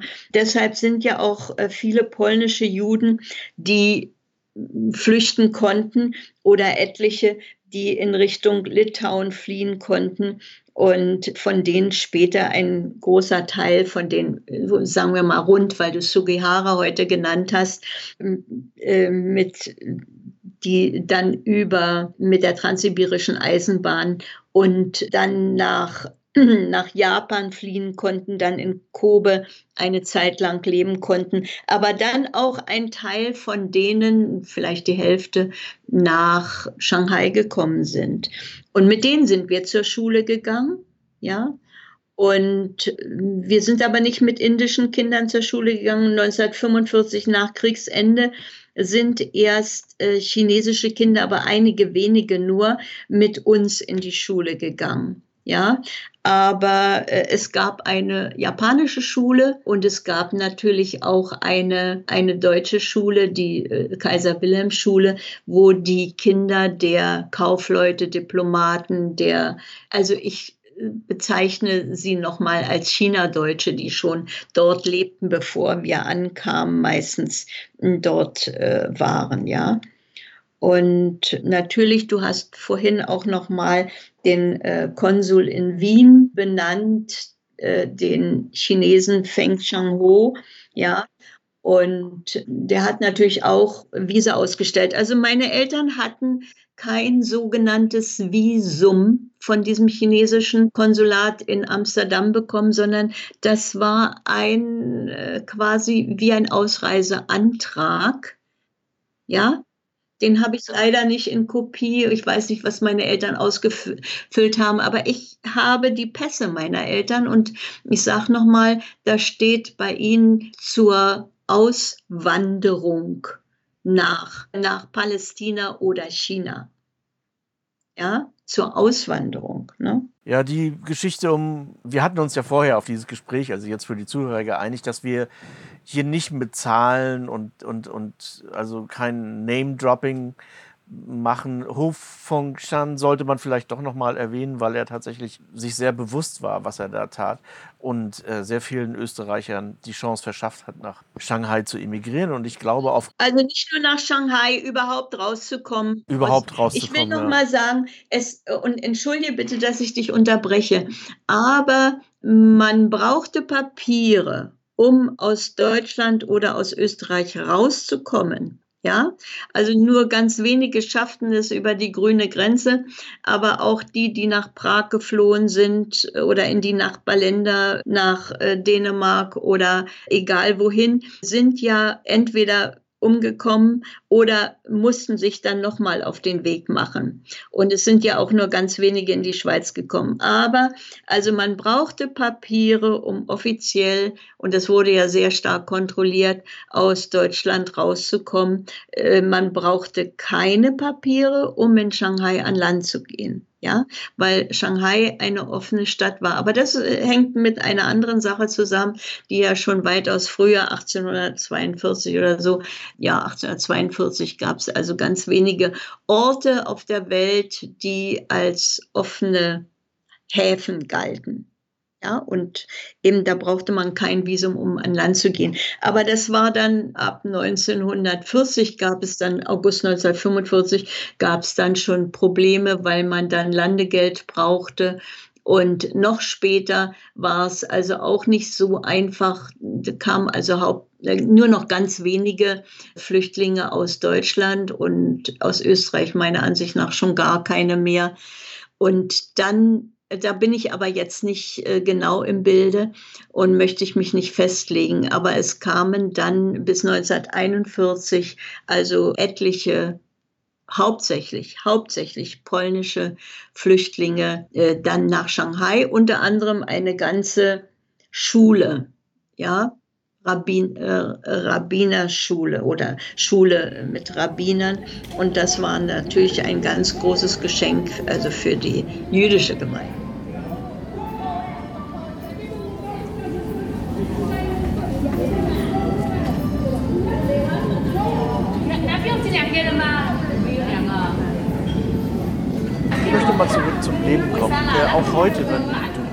Öfter mal da, wenn man da durch die Straßen geht, vollzieht sich das Leben, auch aufgrund der Enge natürlich, überwiegend auf der Straße. Und ich vermute mal, das war zu deiner Zeit auch so, dass das meiste irgendwie auf der Straße stattfand, dass draußen die Wäsche gewaschen wurde, das Gemüse geputzt wurde. Man hört dann auch wahrscheinlich den Talk zwischen den chinesischen Waschweibern im wahrsten Sinne des Wortes. Und dann nah, ganz in der Nähe gab es ja diesen bekannten Park. Ich, ich, weiß leider nicht, wie der damals hieß. Ich glaube, heute heißt er Huosan Park oder so ähnlich. Und auch dort, wenn man dort heute rumläuft, dann sind dort sehr viele Chinesen, die dort sitzen und Mahjong spielen oder Schach oder irgendwas und so weiter. Hat sich dein Leben zum großen Teil draußen abgespielt oder war das durch die Schule schon etwas nach Hause? Das ist, äh, das ist schon richtig. Also die Straße war ja übervoll, heute ist sie nicht mehr so voll. Es ist äh, eher, wenn du ins, ins Zentrum von Shanghai gehst. Aber äh, dieser Bezirk, also Hongkou, sind ja also auch sehr viele Häuser abgerissen, um die ehemalige Ohel Moshe Synagoge, äh, die ja heute ein Museum ist und jetzt erweitert wird und im Ende August oder Anfang September wird sogar eine neue Ausstellung dort eröffnet. Darum herum gibt es noch einige Häuser, die noch so aussehen, wie sie damals ausgesehen haben. Aber es gibt sehr viele Hochhäuser. Ja, es gab etliche kleinere Parks wie den Huashun Huashun oder so ähnlich, äh, weiß jetzt nicht genau, wie er heißt, ähm, Park, wo das Denkmal äh, errichtet wurde für die europäischen Flüchtlinge. Ja, also ich war dort mehrfach und ich war auch in dem Park, in dem wir damals wohnten, der schräg gegenüber von unserer Straße war. Und äh, es gab auch offene Felder, ja, die die Chinesen als Toilette benutzten, so sage ich jetzt mal, und was ich dann als Kind gesehen habe. Aber man spielte auf der Straße. Es gab ja damals noch nicht so viele Autos in unserer Gegend sowieso nicht. Und ich habe also das Leben auf der Straße auch ja bewundert, sage ich jetzt mal, oder oder gesehen, besser vielleicht äh, bemerkt gesehen. Und meine Mutter hat sich öfter beschwert bei meinem Vater, ja, wir haben kein Geld, um zu, ins Kino zu gehen oder dies oder jenes. Und dann hat mein Vater gesagt, ja, geht auf die Straße, da ist genug Kultur. Und das ist auch. Richtig. Und viele, ja. das wollte, da muss ich jetzt mal kurz einhaken, viele, die dort gekommen sind, waren ja auch Musiker ja. oder waren, hatten musische, ja, waren musisch erzogen zumindest. Ähm, ist das so? War es dann in den Straßen? Hörte man dann Musik hier und da und äh, vielleicht auch was anderes? Naja, also die, die Musiker, äh, die haben nicht auf der Straße gespielt. Und in Cafés äh, gab es sicher Musik, da bin ich natürlich nie drin gewesen, ja. Äh, und ich war da nicht erwachsen genug und meine Eltern hatten nicht das Geld, um in, in, in äh, sich in Cafés zu setzen. Äh, aber es gab ja auch Theater, es gab alles Mögliche. Also die kulturelle Szene war sicher groß genug. Und äh, nur davon haben wir nicht allzu viel mitbekommen. Äh, also ich jetzt als Kind will ich mal sagen. Also wir haben auf der Straße gespielt, in den Gassen gespielt, in Alleen oder haben auch äh, zu Hause gespielt oder in diesen äh, kleinen Parks. Äh, damals war der Park, wo wir hingingen, äh, der war also, da war es Gras runtergetreten, da gab es natürlich ein paar Bänke. Ich bin immer um die eine, weiß ich noch, rumgerannt und äh, immer an der gleichen Stelle über den gleichen Stein wahrscheinlich geflogen und hatte dann das Knie aufgeschlagen. Und ich weiß noch, wie mein Bruder, der, der nuckelte an seinem linken Daumen. Und da war eine Frau, die hat da mal, das sehe ich noch wie heute, in einem Pelzmantel gesessen. Und da ist er an den an die Frauen hat da so den Pelz gestreichelt, sein, sein Pazi. Äh, also wir haben auf der Straße gespielt, sag ich mal. Und in den, in, in diesem, ab, sagen wir mal, in diesem Park. Park ist zu viel gesagt. Das war eine Rasenfläche und da waren ein paar Bäume ähm, drumherum. Denn ich wusste ja nicht, was ein Wald ist. Ja, habe ich meine Mutter gefragt, wenn sie mir Märchen vorgelesen hat, äh, Mutti, was ist ein Wald? Und da hat sie gesagt, stell dir ein Baum und dann noch ein Baum und noch ein Baum vor, das ist ein Wald. Also das war für mich Wald. Und äh, ja, einmal fiel Schnee. Und mein Vater war gerade zu Hause und da ist er mit mir, hat er den Schnee aufgefangen auf dem sogenannten Dach Boden, was wir da, so wie so ein offener Balkon. Und hatte gesagt, ich soll meine Hände da reinhalten. Und da wusste ich, was Schnee ist. ja, ansonsten ja. wusste ich nur, was Hitze ist. Aber ja, aber ich habe das, oder wie, wie ein Moskitonetz aussieht, oder dass man abends da die Moskitos versucht totzuschlagen. Solche Sachen. Und ich habe unter einem Moskitonetz geschlafen auf meinen beiden, auf, auf meiner Metallmatratze. Aber wie gesagt, wir haben miteinander und auf der Straße gespielt und ich habe gesehen, wie, wie Zahnärzte da auf der Straße Zähne gezogen haben. Oder als wir dann in den Park konnten, in den Jesfield Park, als wir raus konnten aus, dem, äh, aus dieser Designated Area dann 1945, das war ja erst dann in Shanghai, war ja der Krieg erst nach dem August 1945 beendet und Anfang September, am 9. September, denke ich, hat man dieses Ghetto geöffnet. Wobei das, diese, was als Ghetto bezeichnet wird, hatte ja keinen Zaun und keinen Drahtzaun, wie einige behaupten, sondern es waren nur äh, Kontrollpunkte an verschiedenen Straßen, ja. Und da durfte man eben nicht raus oder rein. Aber wenn wir zur Schule gegangen sind, die Schule war äh, etwas außerhalb dieser Designated Area, die Kandorisch-Schule, in die ich gegangen bin. Aber es gab auch noch andere Schulen. Also für die Flüchtlinge gab es noch eine andere Schule, die mehr äh, für die religiösen hm, Familien, für die religiösen Kinder vorgesehen war. In die Schule bin ich nicht gegangen. Ja, also auf der Straße hat sich das Leben abgespielt. Da wurden morgens die, die Eimer gereinigt und so weiter. Ja, reicht das schon? Dafür. Ja, die wurden ja, wurden ja mit, dem, mit dem Wagen abgeholt. Das, der war löchrig. Ich habe natürlich auch, ich habe ja meistens, wenn morgens meine Koffer weggeräumt wurden mit der Metallmatratze zur Seite, dann bin ich ja, wir hatten ja einen Balkon vor, vor diesem Zimmerchen. Und das Zimmer war geteilt, da war eine zwei Meter hohe Holzwand aus Leisten zusammengezimmert und hinter dieser Holzwand da lebte, der nach oben offen, ja. Ich konnte das Dach sehen, wenn ich auf meinen Koffern lag und oder auf meiner Metallmatratze, sage ich mal. Und da wohnte der Hauseigentümer und der besang alles, was er tat. Ich gehe mir jetzt die Füße waschen und dann komme ich wieder und so weiter und so fort. Ja, das war schrecklich. Ich habe nämlich, meine Mutter hatte von ihrem Vater ein kleines Korallenarmband geschenkt bekommen, ja.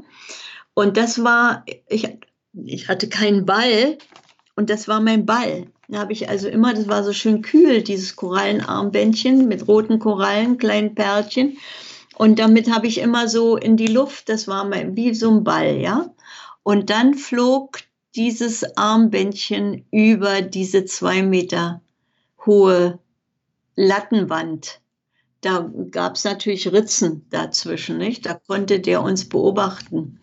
Und ja, und er hat das Armbändchen nie gefunden. Deshalb liebe ich Korallen. Ich habe mir mehrfach in Shanghai Korallen gekauft, weil ich da ich dachte, einmal habe ich die Korallen verloren, ja. Ihr seid 47 weg. Viele sind erst 49, also als die Kuomintang eingeritten ist, irgendwo hingekehrt. Viele nach Australien, nach Kanada, manche nach Deutschland, aber die meisten wohl nach Israel bzw. Palästina, je nachdem, wann die ankamen. Äh, als du dort gelebt hast, hattest du den Eindruck, dass das nur eine Etappe ist oder hattest du da überhaupt gar keine Gedanken dran verschwendet, sondern das war für dich die Heimat und fertig? Also, dass du da mal wieder weg musst oder vielleicht, keiner wusste ja, wie lange das dauert. Äh, hatte man sich fest eingerichtet oder war alles so ein bisschen provisorisch gehalten, damit man schnell seine Koffer packen kann? Ja, ich denke, das letzte war aber für mich als Kind war das äh, nicht endlich. Ja, aber ich habe mich genauso, weil ich ja gut vorbereitet wurde durch meine Eltern, auf das Neue vorbereitet. Und ich habe ja gesagt, dass mich Erwachsene sogar dafür bespuckt haben, weil, obwohl ich als Kind nichts für die Entscheidung meiner Eltern konnte, dass sie zurück in die Heimat ihrer Vorfahren wollten, ja. Und mein Vater hat ja geglaubt, er kann ein demokratisches Deutschland aufbauen. Äh, nach Deutschland sind die wenigsten. Also das waren, oder wenige, das waren am Ende dann ungefähr 500 bis 600. Äh, unser Transport 1947 war in Richtung äh, Deutschland der größte und fast 300 sind in Berlin angekommen, wir auch, aber das hat wieder mit dem Kalten Krieg zu tun, dass auch meine Eltern nicht nach Frankfurt am Main zurückgegangen sind oder in die, den Heimatort meiner Mutter nach Nordrhein-Westfalen. Also wir sind in Berlin angekommen, wie die meisten, aber die meisten wollten in die USA, in das Land ihrer Träume, das war ihr Wunschland. Und dann natürlich etliche nach Australien, da gab es aber eine Quote. Und naja, also das ist eine ganz lange Geschichte. Wenn ich das aushole, da sitzen wir noch drei Stunden. Nee, nee, wir bleiben in wir Shanghai. Wir bleib, bleiben in Shanghai. Und äh, es ein Cousin, die einzigen Verwandten, die es in Shanghai von uns gab, waren also ein Cousin meines Vaters mit Familie, also mit Frau und Kindern und die sind in die Dominikanische Republik. Es sind also einige zu damals, also 47 war es noch Palästina, das war noch nicht Israel. 49 sind dann die ersten, als dann Israel ausgerufen wurde und in groß in den größeren Gruppen dann nach Israel. Aber vorher nach Palästina zu kommen war also äußerst schwierig, wobei wir auf unserem Transport, ich habe ja die Liste, die Originalliste äh, von denen, die nach Deutschland gekommen sind, da gab es also ganz, ganz wenige, ein oder zwei oder vielleicht drei, ich müsste noch mal nachgucken, äh, die tatsächlich äh, schon, weil sie dort Verwandte hatten, nach Palästina gegangen sind. Also der Bruder meines Vaters und, und die, äh, der schon in Haifa lebte, und die Schwester meiner Mutter, die in London lebte, äh, die haben für meine Eltern gebürgt und mein Vater oder meine Eltern hätten vielleicht später nach Palästina gehen können, ja, oder nach, später nach Israel. Aber wie ich schon gesagt habe, meine Eltern, also hauptsächlich mein Vater war der treibende äh, Keil. Das, nicht der treibende Keil, also war die treibende äh, war Kraft. Wie kann man sagen? Die treibende Kraft. Die, genau, das Wort, worauf am Ende. Also die treibende Kraft und wollte zurück nach Deutschland. Ja. Aber so, äh, dass du das Gefühl hattest, ich bin hier nur auf auf Abruf, das war nicht so. Nein, später haben wir, wir haben ja 1997 als äh, 50 Jahre nachdem wir angekommen sind. Und ich war also in dieser Sache sehr stark ein, in diese Sache sehr stark eingebunden, haben wir ja ein Symposium im Haus der Wannsee-Konferenz in Berlin gehabt. Wir haben also auch ein, die erste Aus, große Ausstellung äh, in Berlin, damals noch im Gropiusbau gemacht. Und, und daraus ist dann auch unser Buch Exil Shanghai entstanden entstanden. Ja, wir haben damals den Katalog, der entstanden ist und vom Jüdischen Museum, das damals im Aufbau begriffen war, herausgegeben wurde, der heißt der Katalog Exil Shanghai Leben im Wartesaal. Also für einige und für die Erwachsenen war das wie ein Leben im Wartesaal. Also, aber, äh, und es gab ganz, ganz wenig wenige von der Menge, es waren ja in etwa, also sagen wir mal bis zu 20.000, also 18 bis 20.000 Flüchtlinge, von denen gab es nur ganz wenige, die dort bleiben wollten.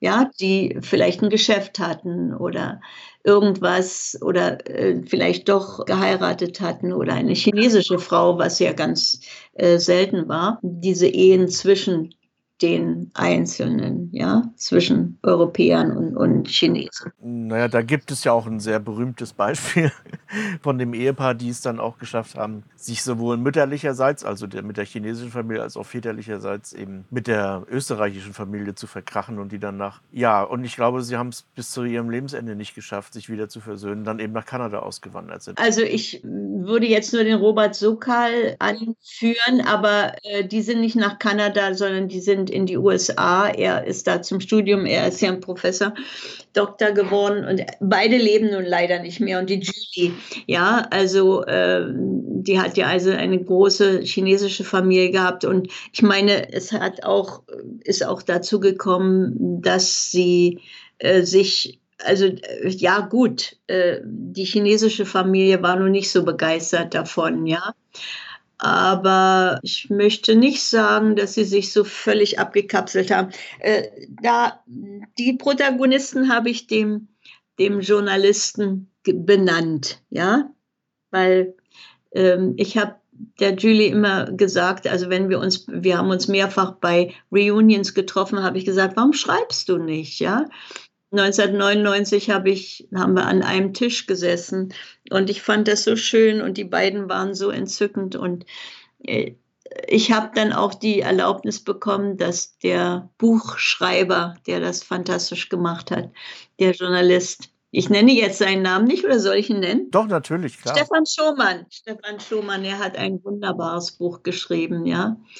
Und ja, ich, wir können am Ende auch noch mal, noch mal ein paar Buchempfehlungen vielleicht rausgeben, wenn du das magst. Ähm, das, oder wir können es auch jetzt machen. Also, weil dein Buch habe ich mal geschaut oder die beiden Bücher sind schwer zu bekommen bei Amazon. Gibt es dann noch Quellen, wo man das äh, bestellen kann? Hast du da Möglichkeiten? Dann? Also, wenn du Exil Shanghai meinst, das weltweit bekannt ist und in vielen, es ist ja hauptsächlich sind nur zwei Artikel in, in Englisch, es ist ja Deutsch und es sollte ja eine, eine englische Übersetzung geben, gibt es bisher nicht. Das ist ja 2000 dann entstanden und wir hatten die Idee damals, dass diese vielen guten Ansätze, die während des Symposiums waren, ja, und die vielen guten Hinweise und, und, und Reden, die da und Artikel, die da entstanden sind, dass das zu einem Buch zusammengefasst wird. Und das haben wir damals geschafft mit Hendrich und Hendrich.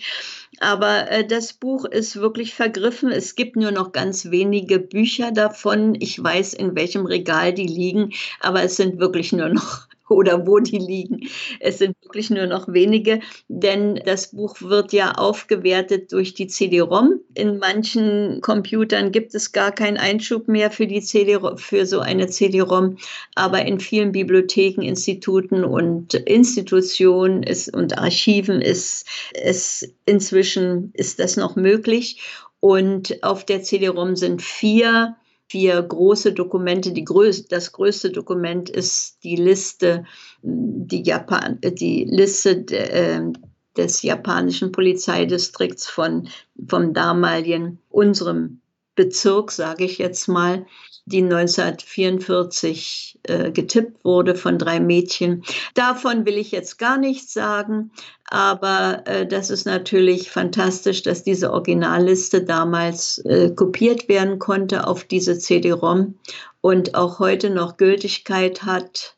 Und die habe ich durch Zufall finden können und auch bekommen können. Und wir konnten sie dann nutzen. Und sie wird bis heute genutzt und war auch Grundlage für die Wall of Names im Shanghaier Jüdischen Museum.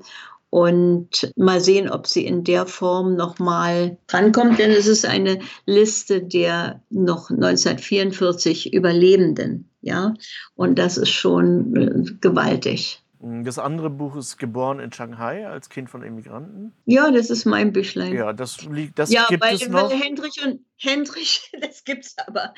Hendrich, es gibt ja schon die zweite Auflage. Hendrich und Hendrich hat gesagt, sie können das Exil Shanghai nicht mehr auflegen. Ja, und ich soll wenigstens etwas schreiben. Dann haben sie mir gesagt, naja, also 25 Seiten höchstens. Ich glaube, ich habe 26 geschrieben.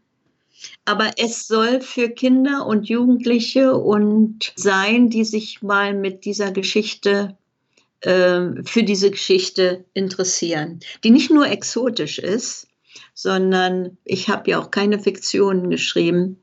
Ich bin dafür, dass man die Wahrheit über diese Zeit schreibt und dass man etwas gegen das Vergessen tut. Und äh, ich denke, das habe ich gemacht und das mache ich immer wieder und immer noch.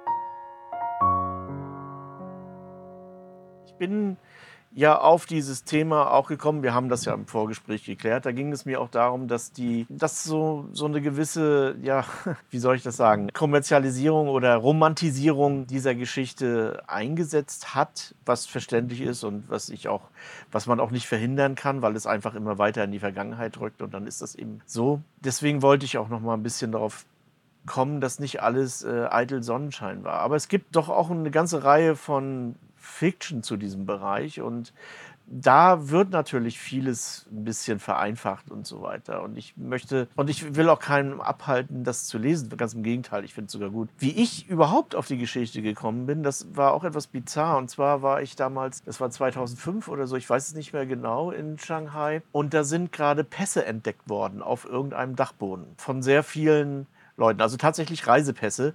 Wie, die wurden wahrscheinlich von den Japanern eingesammelt oder ich weiß es nicht, wie es passiert ist.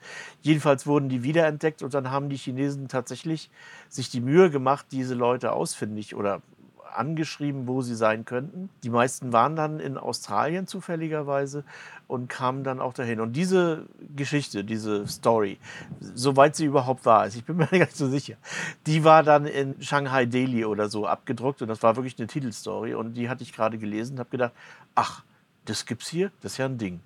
So, das ist jetzt schon eine Weile her. Also, wie gesagt, meiner Meinung nach war das 2005, aber so ganz sicher bin ich. Es kann doch. Acht.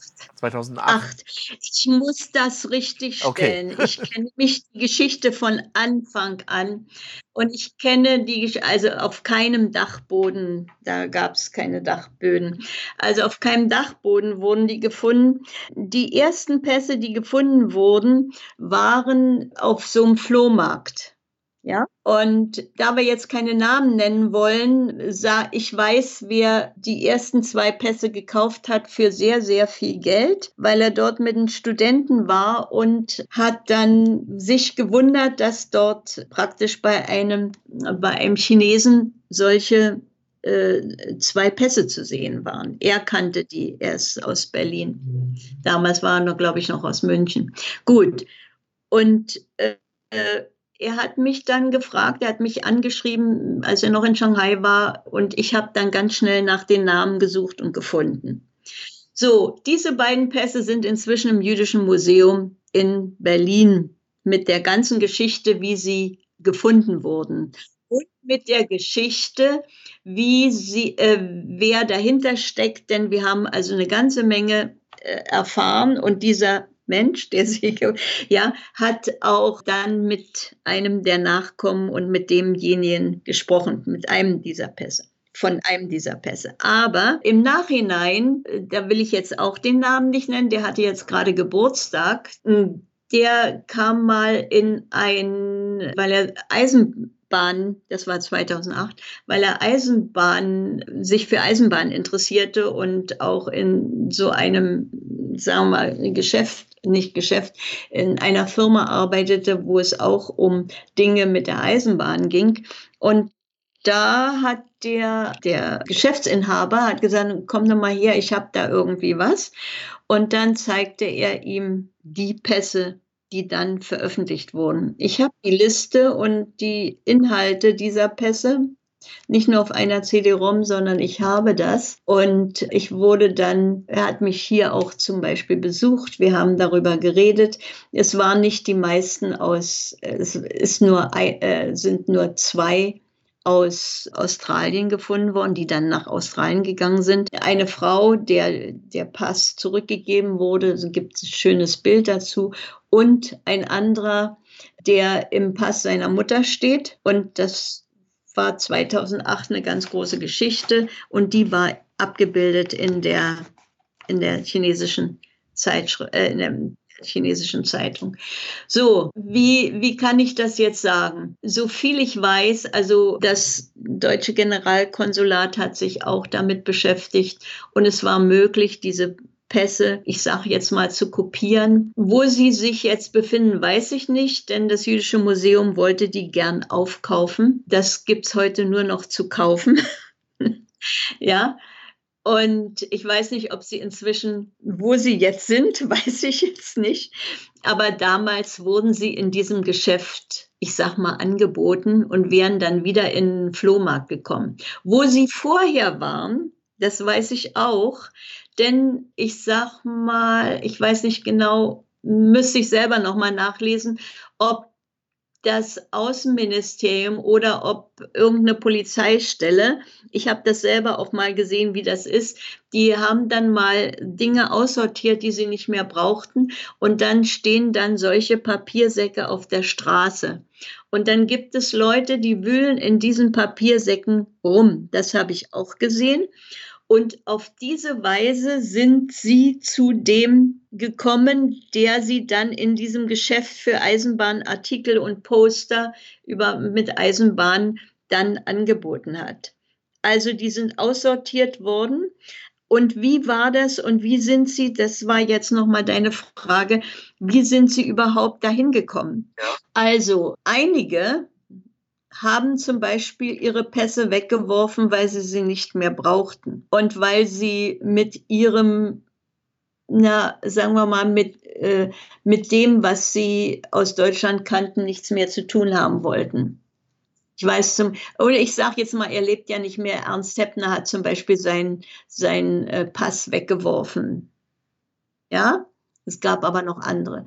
So, und dann gab es Hilfskomitees und besonders ein Hilfskomitee, das Como Hilfskomitee, das Pässe eingesammelt hat, um sie äh, verlängern zu lassen. So, und es kann durchaus sein, dass einige dieser Pässe, die verlängert werden sollten, dann an irgendeiner anderen Stelle gelandet sind, wo auch immer. Also ich weiß zum Beispiel, dass meine Eltern kurz nachdem sie in Shanghai angekommen sind, auch zum Generalkonsulat, zum deutschen damals Nazi, ja, Generalkonsulat gegangen sind und ihren Pass verlängert haben. Also in dem, sie haben also ein, für ein Jahr, glaube ich, entweder sechs Monate oder ein Jahr, glaube ich, haben sie den Pass verlängern lassen im deutschen Generalkonsulat. Ich habe ja die Pässe, also die haben sie wieder mitgenommen. Sie haben die Pässe aufbewahrt und ich besitze sie heute. Die Pässe galten aber offiziell gar nicht mehr, weil ja Deutschland den Leuten, also in diesem Fall sage ich mal den Juden, die Staatsangehörigkeit zu einem bestimmten Datum aberkannt haben. Meine Eltern hatten den noch darüber hinaus, aber im Grunde genommen waren auch sie staatenlos. Aber wie du weißt, wie ich gesagt habe, auf meiner Geburtsurkunde bin ich noch als German eingetragen, obwohl wir schon staatenlos waren. Ja. Also es gibt verschiedene Erklärungen dafür, wie die Pässe und warum die Pässe dort waren, aber natürlich nicht alle. Naja, ich, viele haben ja auch noch ihre Pässe, obwohl sie, ich glaube auch, dass sie zu dem Zeitpunkt schon gar nichts mehr, ja, eigentlich nichts mehr wert waren, so genau. Äh, weiß ich es natürlich auch nicht. Aber das ist die, das war die, der Aufhänger, wo ich das erste Mal aber so richtig damit ähm, konfrontiert wurde. Und dann seitdem habe ich mich immer mal wieder dafür interessiert. Es ist ja auch nicht so weit weg von mir. Ich, es ist auch ein schöner Ort zum Fotografieren. Es ist eben noch so ein bisschen das alte Shanghai und so. Und ich sehe auch hin und wieder Touristen dort oder na, eigentlich eine ganze Menge Touristen sogar mittlerweile. Aber ich bin doch immer wieder erstaunt, wenn ich mal so rumfrage, auch bei Leuten, die interessiert sind, die von dieser Geschichte in Shanghai noch nie was gehört haben. Das ist wirklich, wenn man so schon in der Materie steht, also für dich ist das ja wahrscheinlich noch äh, unfassbarer, dass du, wenn du jemanden begegnest und sagst, echt, wirklich, in Shanghai haben 20.000 Juden gelebt, ist ja interessant äh, nie von gehört oder so. Ich erlebe das immer bei allen Vorträgen. Und das Lustige will ich noch mal erzählen. Mein Bruder ist mit dem Motorrad gefahren. Der hatte mit 16 Jahren ein Motorrad, ist in einer Einbahnstraße in Babelsberg gefahren, wurde angehalten von einem Polizisten. Das ist eine wahre Geschichte, keine Fiktion. Und da guckt er auf, sein, äh, auf seinen Führerschein und da sagte, ach, bist in Shanghai, China geboren, da kannst du das ja nicht wissen, ja. So, mein Bruder unter seinem Motorradhelm, ja, hat er wahrscheinlich auch noch die Augen zusammengekniffen. Aber so geht es mir, und das habe ich ja am Anfang auch mal versucht zu sagen, geht es mir des Öfteren, dass die Leute überhaupt nicht wissen, dass es eine Immigration in diese Richtung gegeben hat. Aber Shanghai ist natürlich nicht das einzige Land, was Flüchtlinge aufgenommen hat. Aber es ist das Land, was die meisten jüdischen Flüchtlinge aufgenommen hat. Und ich habe ja gesagt, dass es nicht nur Juden waren, sondern es gab eben auch welche, die ihre, also die äh, katholisch äh, getauft oder evangelisch äh, waren und die ihren Männern gefolgt sind und teilweise deren Leben retten konnten dadurch. Ja, und das ist, äh, ich fand das sehr bemerkenswert und ein bisschen schade, weil das der Hongkong Distrikt oder die Gegend ist eigentlich so heute eines der besten und äh, interessantesten, gerade für Immobilienentwickler, Gebiete Shanghais überhaupt. Und ich kann mir nicht vorstellen, oder ich hoffe es zwar, aber ich kann mir nicht vorstellen, dass in 100 Jahren dieses äh, Viertel immer noch existieren wird. Also, und wahrscheinlich ist 100 Jahre noch äh, extrem optimistisch. Also irgendwann wird das nicht mehr da sein. Und es wird ja jetzt schon immer ein bisschen kleiner. Ne? Und deswegen rate ich ja auch jedem oder empfehle jedem, der sich ein bisschen für Geschichte interessiert oder einfach für, für interessante Geschichten, sagen wir es mal so, sich das noch anzugucken, jetzt noch, wo es wo noch was zu sehen ist eben, ne? wo man auch noch ein gutes Gefühl bekommt, wo man auch noch sieht, ah, hier haben Menschen mit einer ganz anderen Kultur als der chinesischen gelebt und so. Das kann man ja an, wenn man genau hinschaut, gerade bei geführten Wanderungen oder Besichtigungen, dann wird man ja auch darauf aufmerksam gemacht. Äh, hier war mal ein Friseur oder hier war mal ein Fleischer oder was weiß ich. Und das wird nach und nach alles verschwinden. Weil, wie gesagt, ich glaube, kein Land der Welt, keine Stadt der Welt würde sich so ein Gebiet auf Dauer entgehen lassen. Das ist der Lauf der Zeit und da kann man, das kann man auch weder gut noch schlecht finden, das ist einfach so. Ne? Ja, und wir sterben ja auch aus, ja.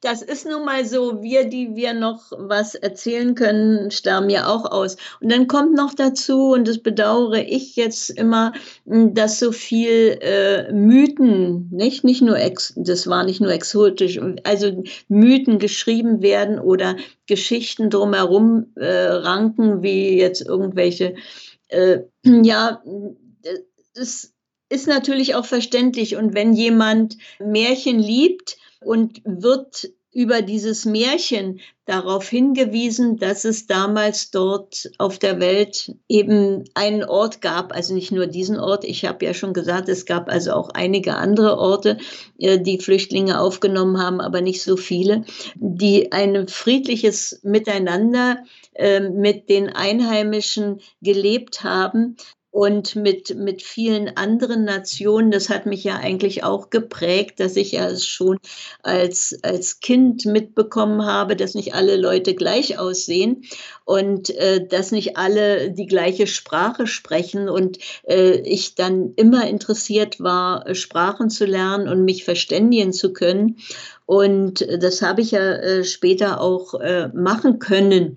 Ähm, aber einige hm, versuchen eben hm, damit jetzt weiterzukommen oder so. Aber das ist mir auch egal. Ich finde, und das möchte ich sagen, egal wann ich dort war, ich war inzwischen schon viele Male dort und ich bin immer wieder gut aufgenommen worden und, und habe Möglichkeiten gehabt, mich mit Menschen und Leuten zu unterhalten. Und das mache ich also, indem ich also Kontakte in aller Welt pflege.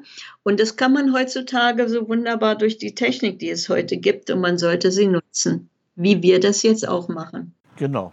Äh, Im Augenblick ist es ohnehin ein bisschen schwierig, nach Shanghai zu kommen, aber ich denke, das wird sich wieder öffnen. Und ich bin auch mal gespannt, wie, wie sich so diese Bekanntheit fortsetzen wird. Also ich habe nicht den Eindruck, dass das doch eine, eine richtig große Geschichte wird, sondern das wird wahrscheinlich eine für Insider bleiben. Andererseits was du sagtest, dass diese Fiction, dass sie das nicht behagt, ja, das kann ich gut verstehen, wenn man selber Teil der Sache war. Oder sagen wir es mal anders. Ich, du kennst wahrscheinlich, weil wir sind ja beide auch irgendwie im Osten äh, aufgewachsen. Du kennst wahrscheinlich den Film Sonnenallee, oder? Mhm dieser, dieser Film ist ein Märchen. Äh, das ist es. Anders kann man das nicht nennen. Und es kommen aber immer so Versatzstücke drin vor, wo man sagt dann, genau, genau so war das, so war das. Ob es wirklich so war, sei mal dahingestellt, aber so stellt man sich das heute in seiner Erinnerung vor, so ist, müsste es gewesen sein. Und dann kommt er zum Fazit und sagt, ja, es war vielleicht nicht alles super oder so, aber wir waren jung. Und das finde ich reicht. Also das ist auch etwas, äh, dass man ähm, für solche Aussagen kann man immer nur treffen über eine bestimmte Zeit, meines Erachtens jedenfalls, über eine bestimmte Zeit seines Lebens. Und man reflektiert das dann später anders, als man das mit 30 reflektiert hat oder so, denke ich mir. Und insofern finde ich, habe ich an Fiction nichts auszusetzen, sondern ich finde es, wenn nicht kompletter Quark und Demagogie draus gemacht wird, das, die Gefahr besteht natürlich, auch eine Bereicherung. Ja, je nachdem, wie die Menschen an die Sache herangehen. Wenn sie über diese Schiene herangehen und äh, dann Interesse haben und sich dann weiter informieren, ja, finde ich das in Ordnung. Genauso wie ich sage, also mein Büchlein, ja, das ist für, für äh, ich sollte ja hauptsächlich für junge Leute schreiben, damit die an, und, und dass das Büchlein, ich sag mal, Büchlein handlich ist, ist ja äh, ein kleines Format. Und dann kann man über andere Dinge auch reden oder, oder kann sich andere Dinge erlesen oder man kann sich Dinge suchen, die dazu passen. Ja, also der Weg dahin, ja, das ist eigentlich das, was jeder für sich selber äh, wissen muss, wie er das macht. Okay, ich bin jetzt eigentlich durch. Ich will noch mal ganz kurz was sagen, auch an die, vielleicht an die Hörer gerichtet.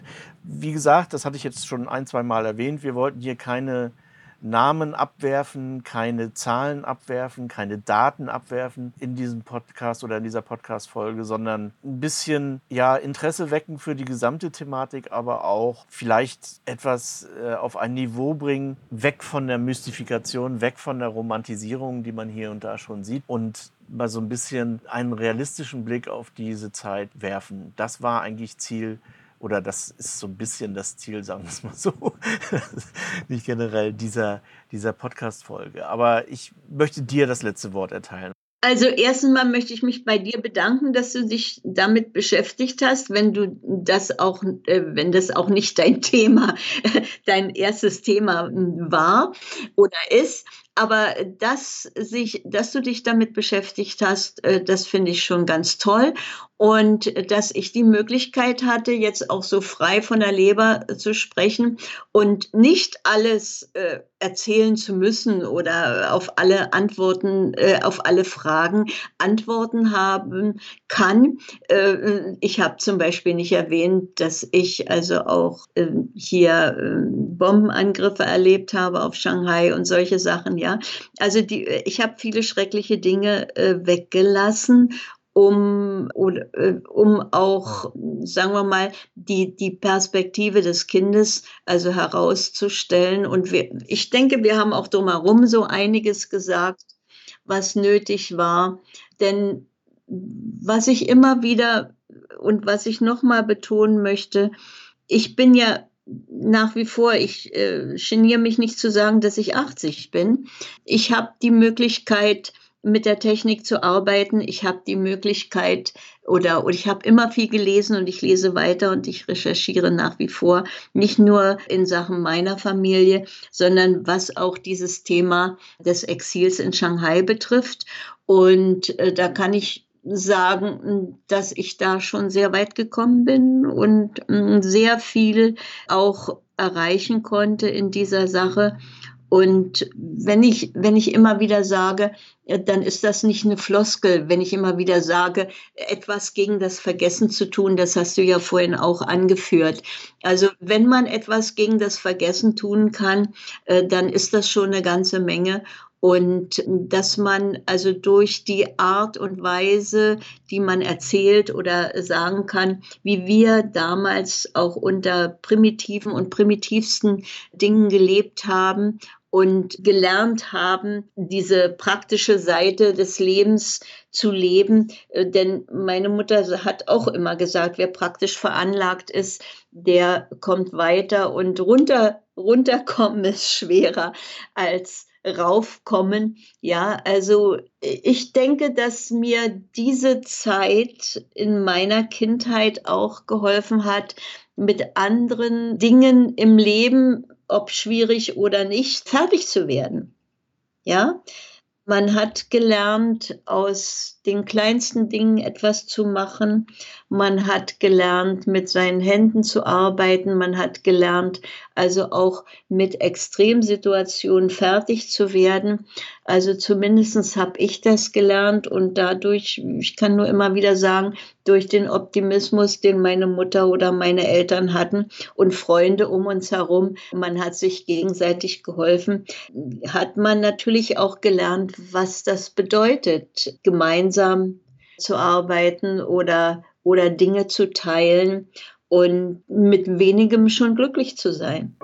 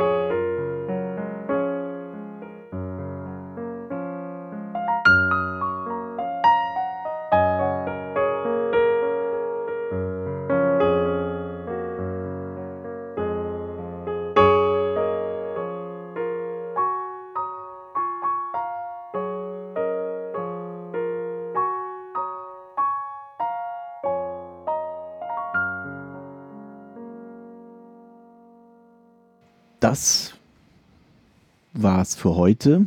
Ich möchte mich nochmal ausdrücklich bedanken bei Sonja Mühlberger, die sich die doch recht lange Zeit genommen hat, um mit mir die Gespräche zu führen. Am Ende sind zwei Stunden daraus geworden. Wie man sich denken kann, sind auch diese zwei Stunden, die ihr jetzt gehört habt, tatsächlich nur ein Zusammenschnitt von viel mehr Gespräch. Ein weiterer Dank gilt Andreas Arnseel. Das ist der Pianist, der die Musik für diese Podcast-Folge gemacht hat. Das war wahrscheinlich unschwer zu bemerken. Er hat das Motiv von Sonjas Lied genommen und hat das ein bisschen improvisiert und dann eben auf dem Klavier gespielt. Also nochmals herzlichen Dank dahin.